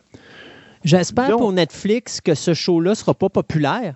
Parce que sachant ce qu'on sait avec Squid Game présentement, que la Corée du Sud poursuit Netflix pour 27,2 millions de dollars. Ow! Parce que Netflix, le show est tellement populaire que ça met trop de monde. Ça l'a multiplié par quatre l'achalandage sur le streaming de la Corée du Sud. Et donc, on réclame à Netflix qu'il paye pour cet achalandage-là excédentaire. Euh, donc, Ben comme quoi, voyons. oui, et donc, comme quoi tu sais que c'est pas une bonne idée de faire des shows qui rapportent de quoi, euh, et surtout en plus que c'est un show de la Corée du Sud. Donc, tu sais, Netflix sont là, ils disent, moi, mais écoutez, on vient, on vient de faire de la production chez vous, on produit pour genre 600 et quelques millions de dollars. L'argent qu'on vous donne devrait servir à ça. Non, là, on a besoin de 22 millions, de, 27 millions là, puis en plus, on veut réclamer 20 millions par année euh, à Netflix pour payer pour cet achalandage-là additionnel sur leur poste de streaming. Complètement fou. Ouais, ils n'ont rien qu'à pas, à pas, à pas s'abonner ou regarde, tu coupes le, le stream. Ah, tu gardes. C'est fou. Non, c'est ça. C'est- t'es- ton site web est trop populaire. faut que tu nous payes pour qu'on puisse fournir le service dessus. Ouais. Ben, Fournis-le pas. C'est tout. C'est ça. Euh, Resident Evil aussi, Welcome to Raccoon City, qui va être en cinéma le 24, 24 novembre. On a droit à un trailer qui a l'air très particulier, a l'air très bien. Euh, complètement à l'opposé de- des anciennes de la franchise, donc j'ai hâte de voir. C'est comme un reboot. Oui. Euh, L'autre qui m'intrigue beaucoup, on parlait de Will Smith tantôt. Welcome to Earth. Ça, c'est la fameuse phrase célèbre que Will Smith disait en assommant à coup de Oui. poing un alien dans Independence Day. Ben, ils ont pris cette phrase-là, puis ils ont fait une série documentaire à euh, National Geographic sur Disney+, où Will Smith a demandé à du monde, des, des, des, des- des- des personnes euh, dans le domaine, il dit « Amène-moi au bout de la Terre ». C'est comme vraiment, il dit, on peut t'amener bien plus loin que ça. Puis là, il l'emmène genre dans les profondeurs abyssales. Ils vont le mettre dans le vol, dans le, dans le cratère d'un volcan actif, en dessous d'un glacier. Tu sais, des, des places Oh oui. reculées sur Terre complètement. Puis Will Smith, ben, il embarque. Il dit go. Il dit, le gars, il dit bon, t'es-tu prêt? T'es-tu bien attaché? Yes, sir. Il dit Ben go, oui. on descend. tu Il n'a pas le choix, il ne fait plus rien, Will Smith. Donc, euh, c'est ça. Euh, il y a des affaires intéressantes. Puis, finalement, ben, je vous ai mis, par curiosité, même si ça passe pas par ici, ben, le, le trailer du, Back to the Future musical. J'avoue que pour un musical, euh, il y a un beau look. Ouais. Donc, bon, en tout cas, c'est pour les gens qui aiment les musicals, ça peut être intéressant. La. DeLorean, elle vole-tu? Elle vole pas. Ben, c'est pas le premier. Donc, il n'y a rien qui vole. Mais le DeLorean Non, est là. excuse-moi. le- Excuse-moi, tu te rappelles Ah, pas à de fin, la fin? la fin, Voilà. La fin, La- la fin, je ne sais pas. Mais à un moment donné, tu vois le background qui est suspendu à l'horloge. Ça fait la même. Ouais. Donc, peut-être qu'avec les écrans, puis avec- ils vont, ils vont être capables de faire quelque chose Ah, d'intéressant. Intéressant, intéressant. Hey, merci beaucoup, Sébastien. Merci à vous, les auditeurs. Vous rappelez, dans deux semaines, c'est notre spécial d'Halloween, le Halloween Fest. Donc, on va parler zombies pendant trois heures et plus, je suis à peu près certain. Plein de belles Euh. surprises. Ouais, bla, bla, bla. Et puis, nous, eh bien, on va se dire à la prochaine édition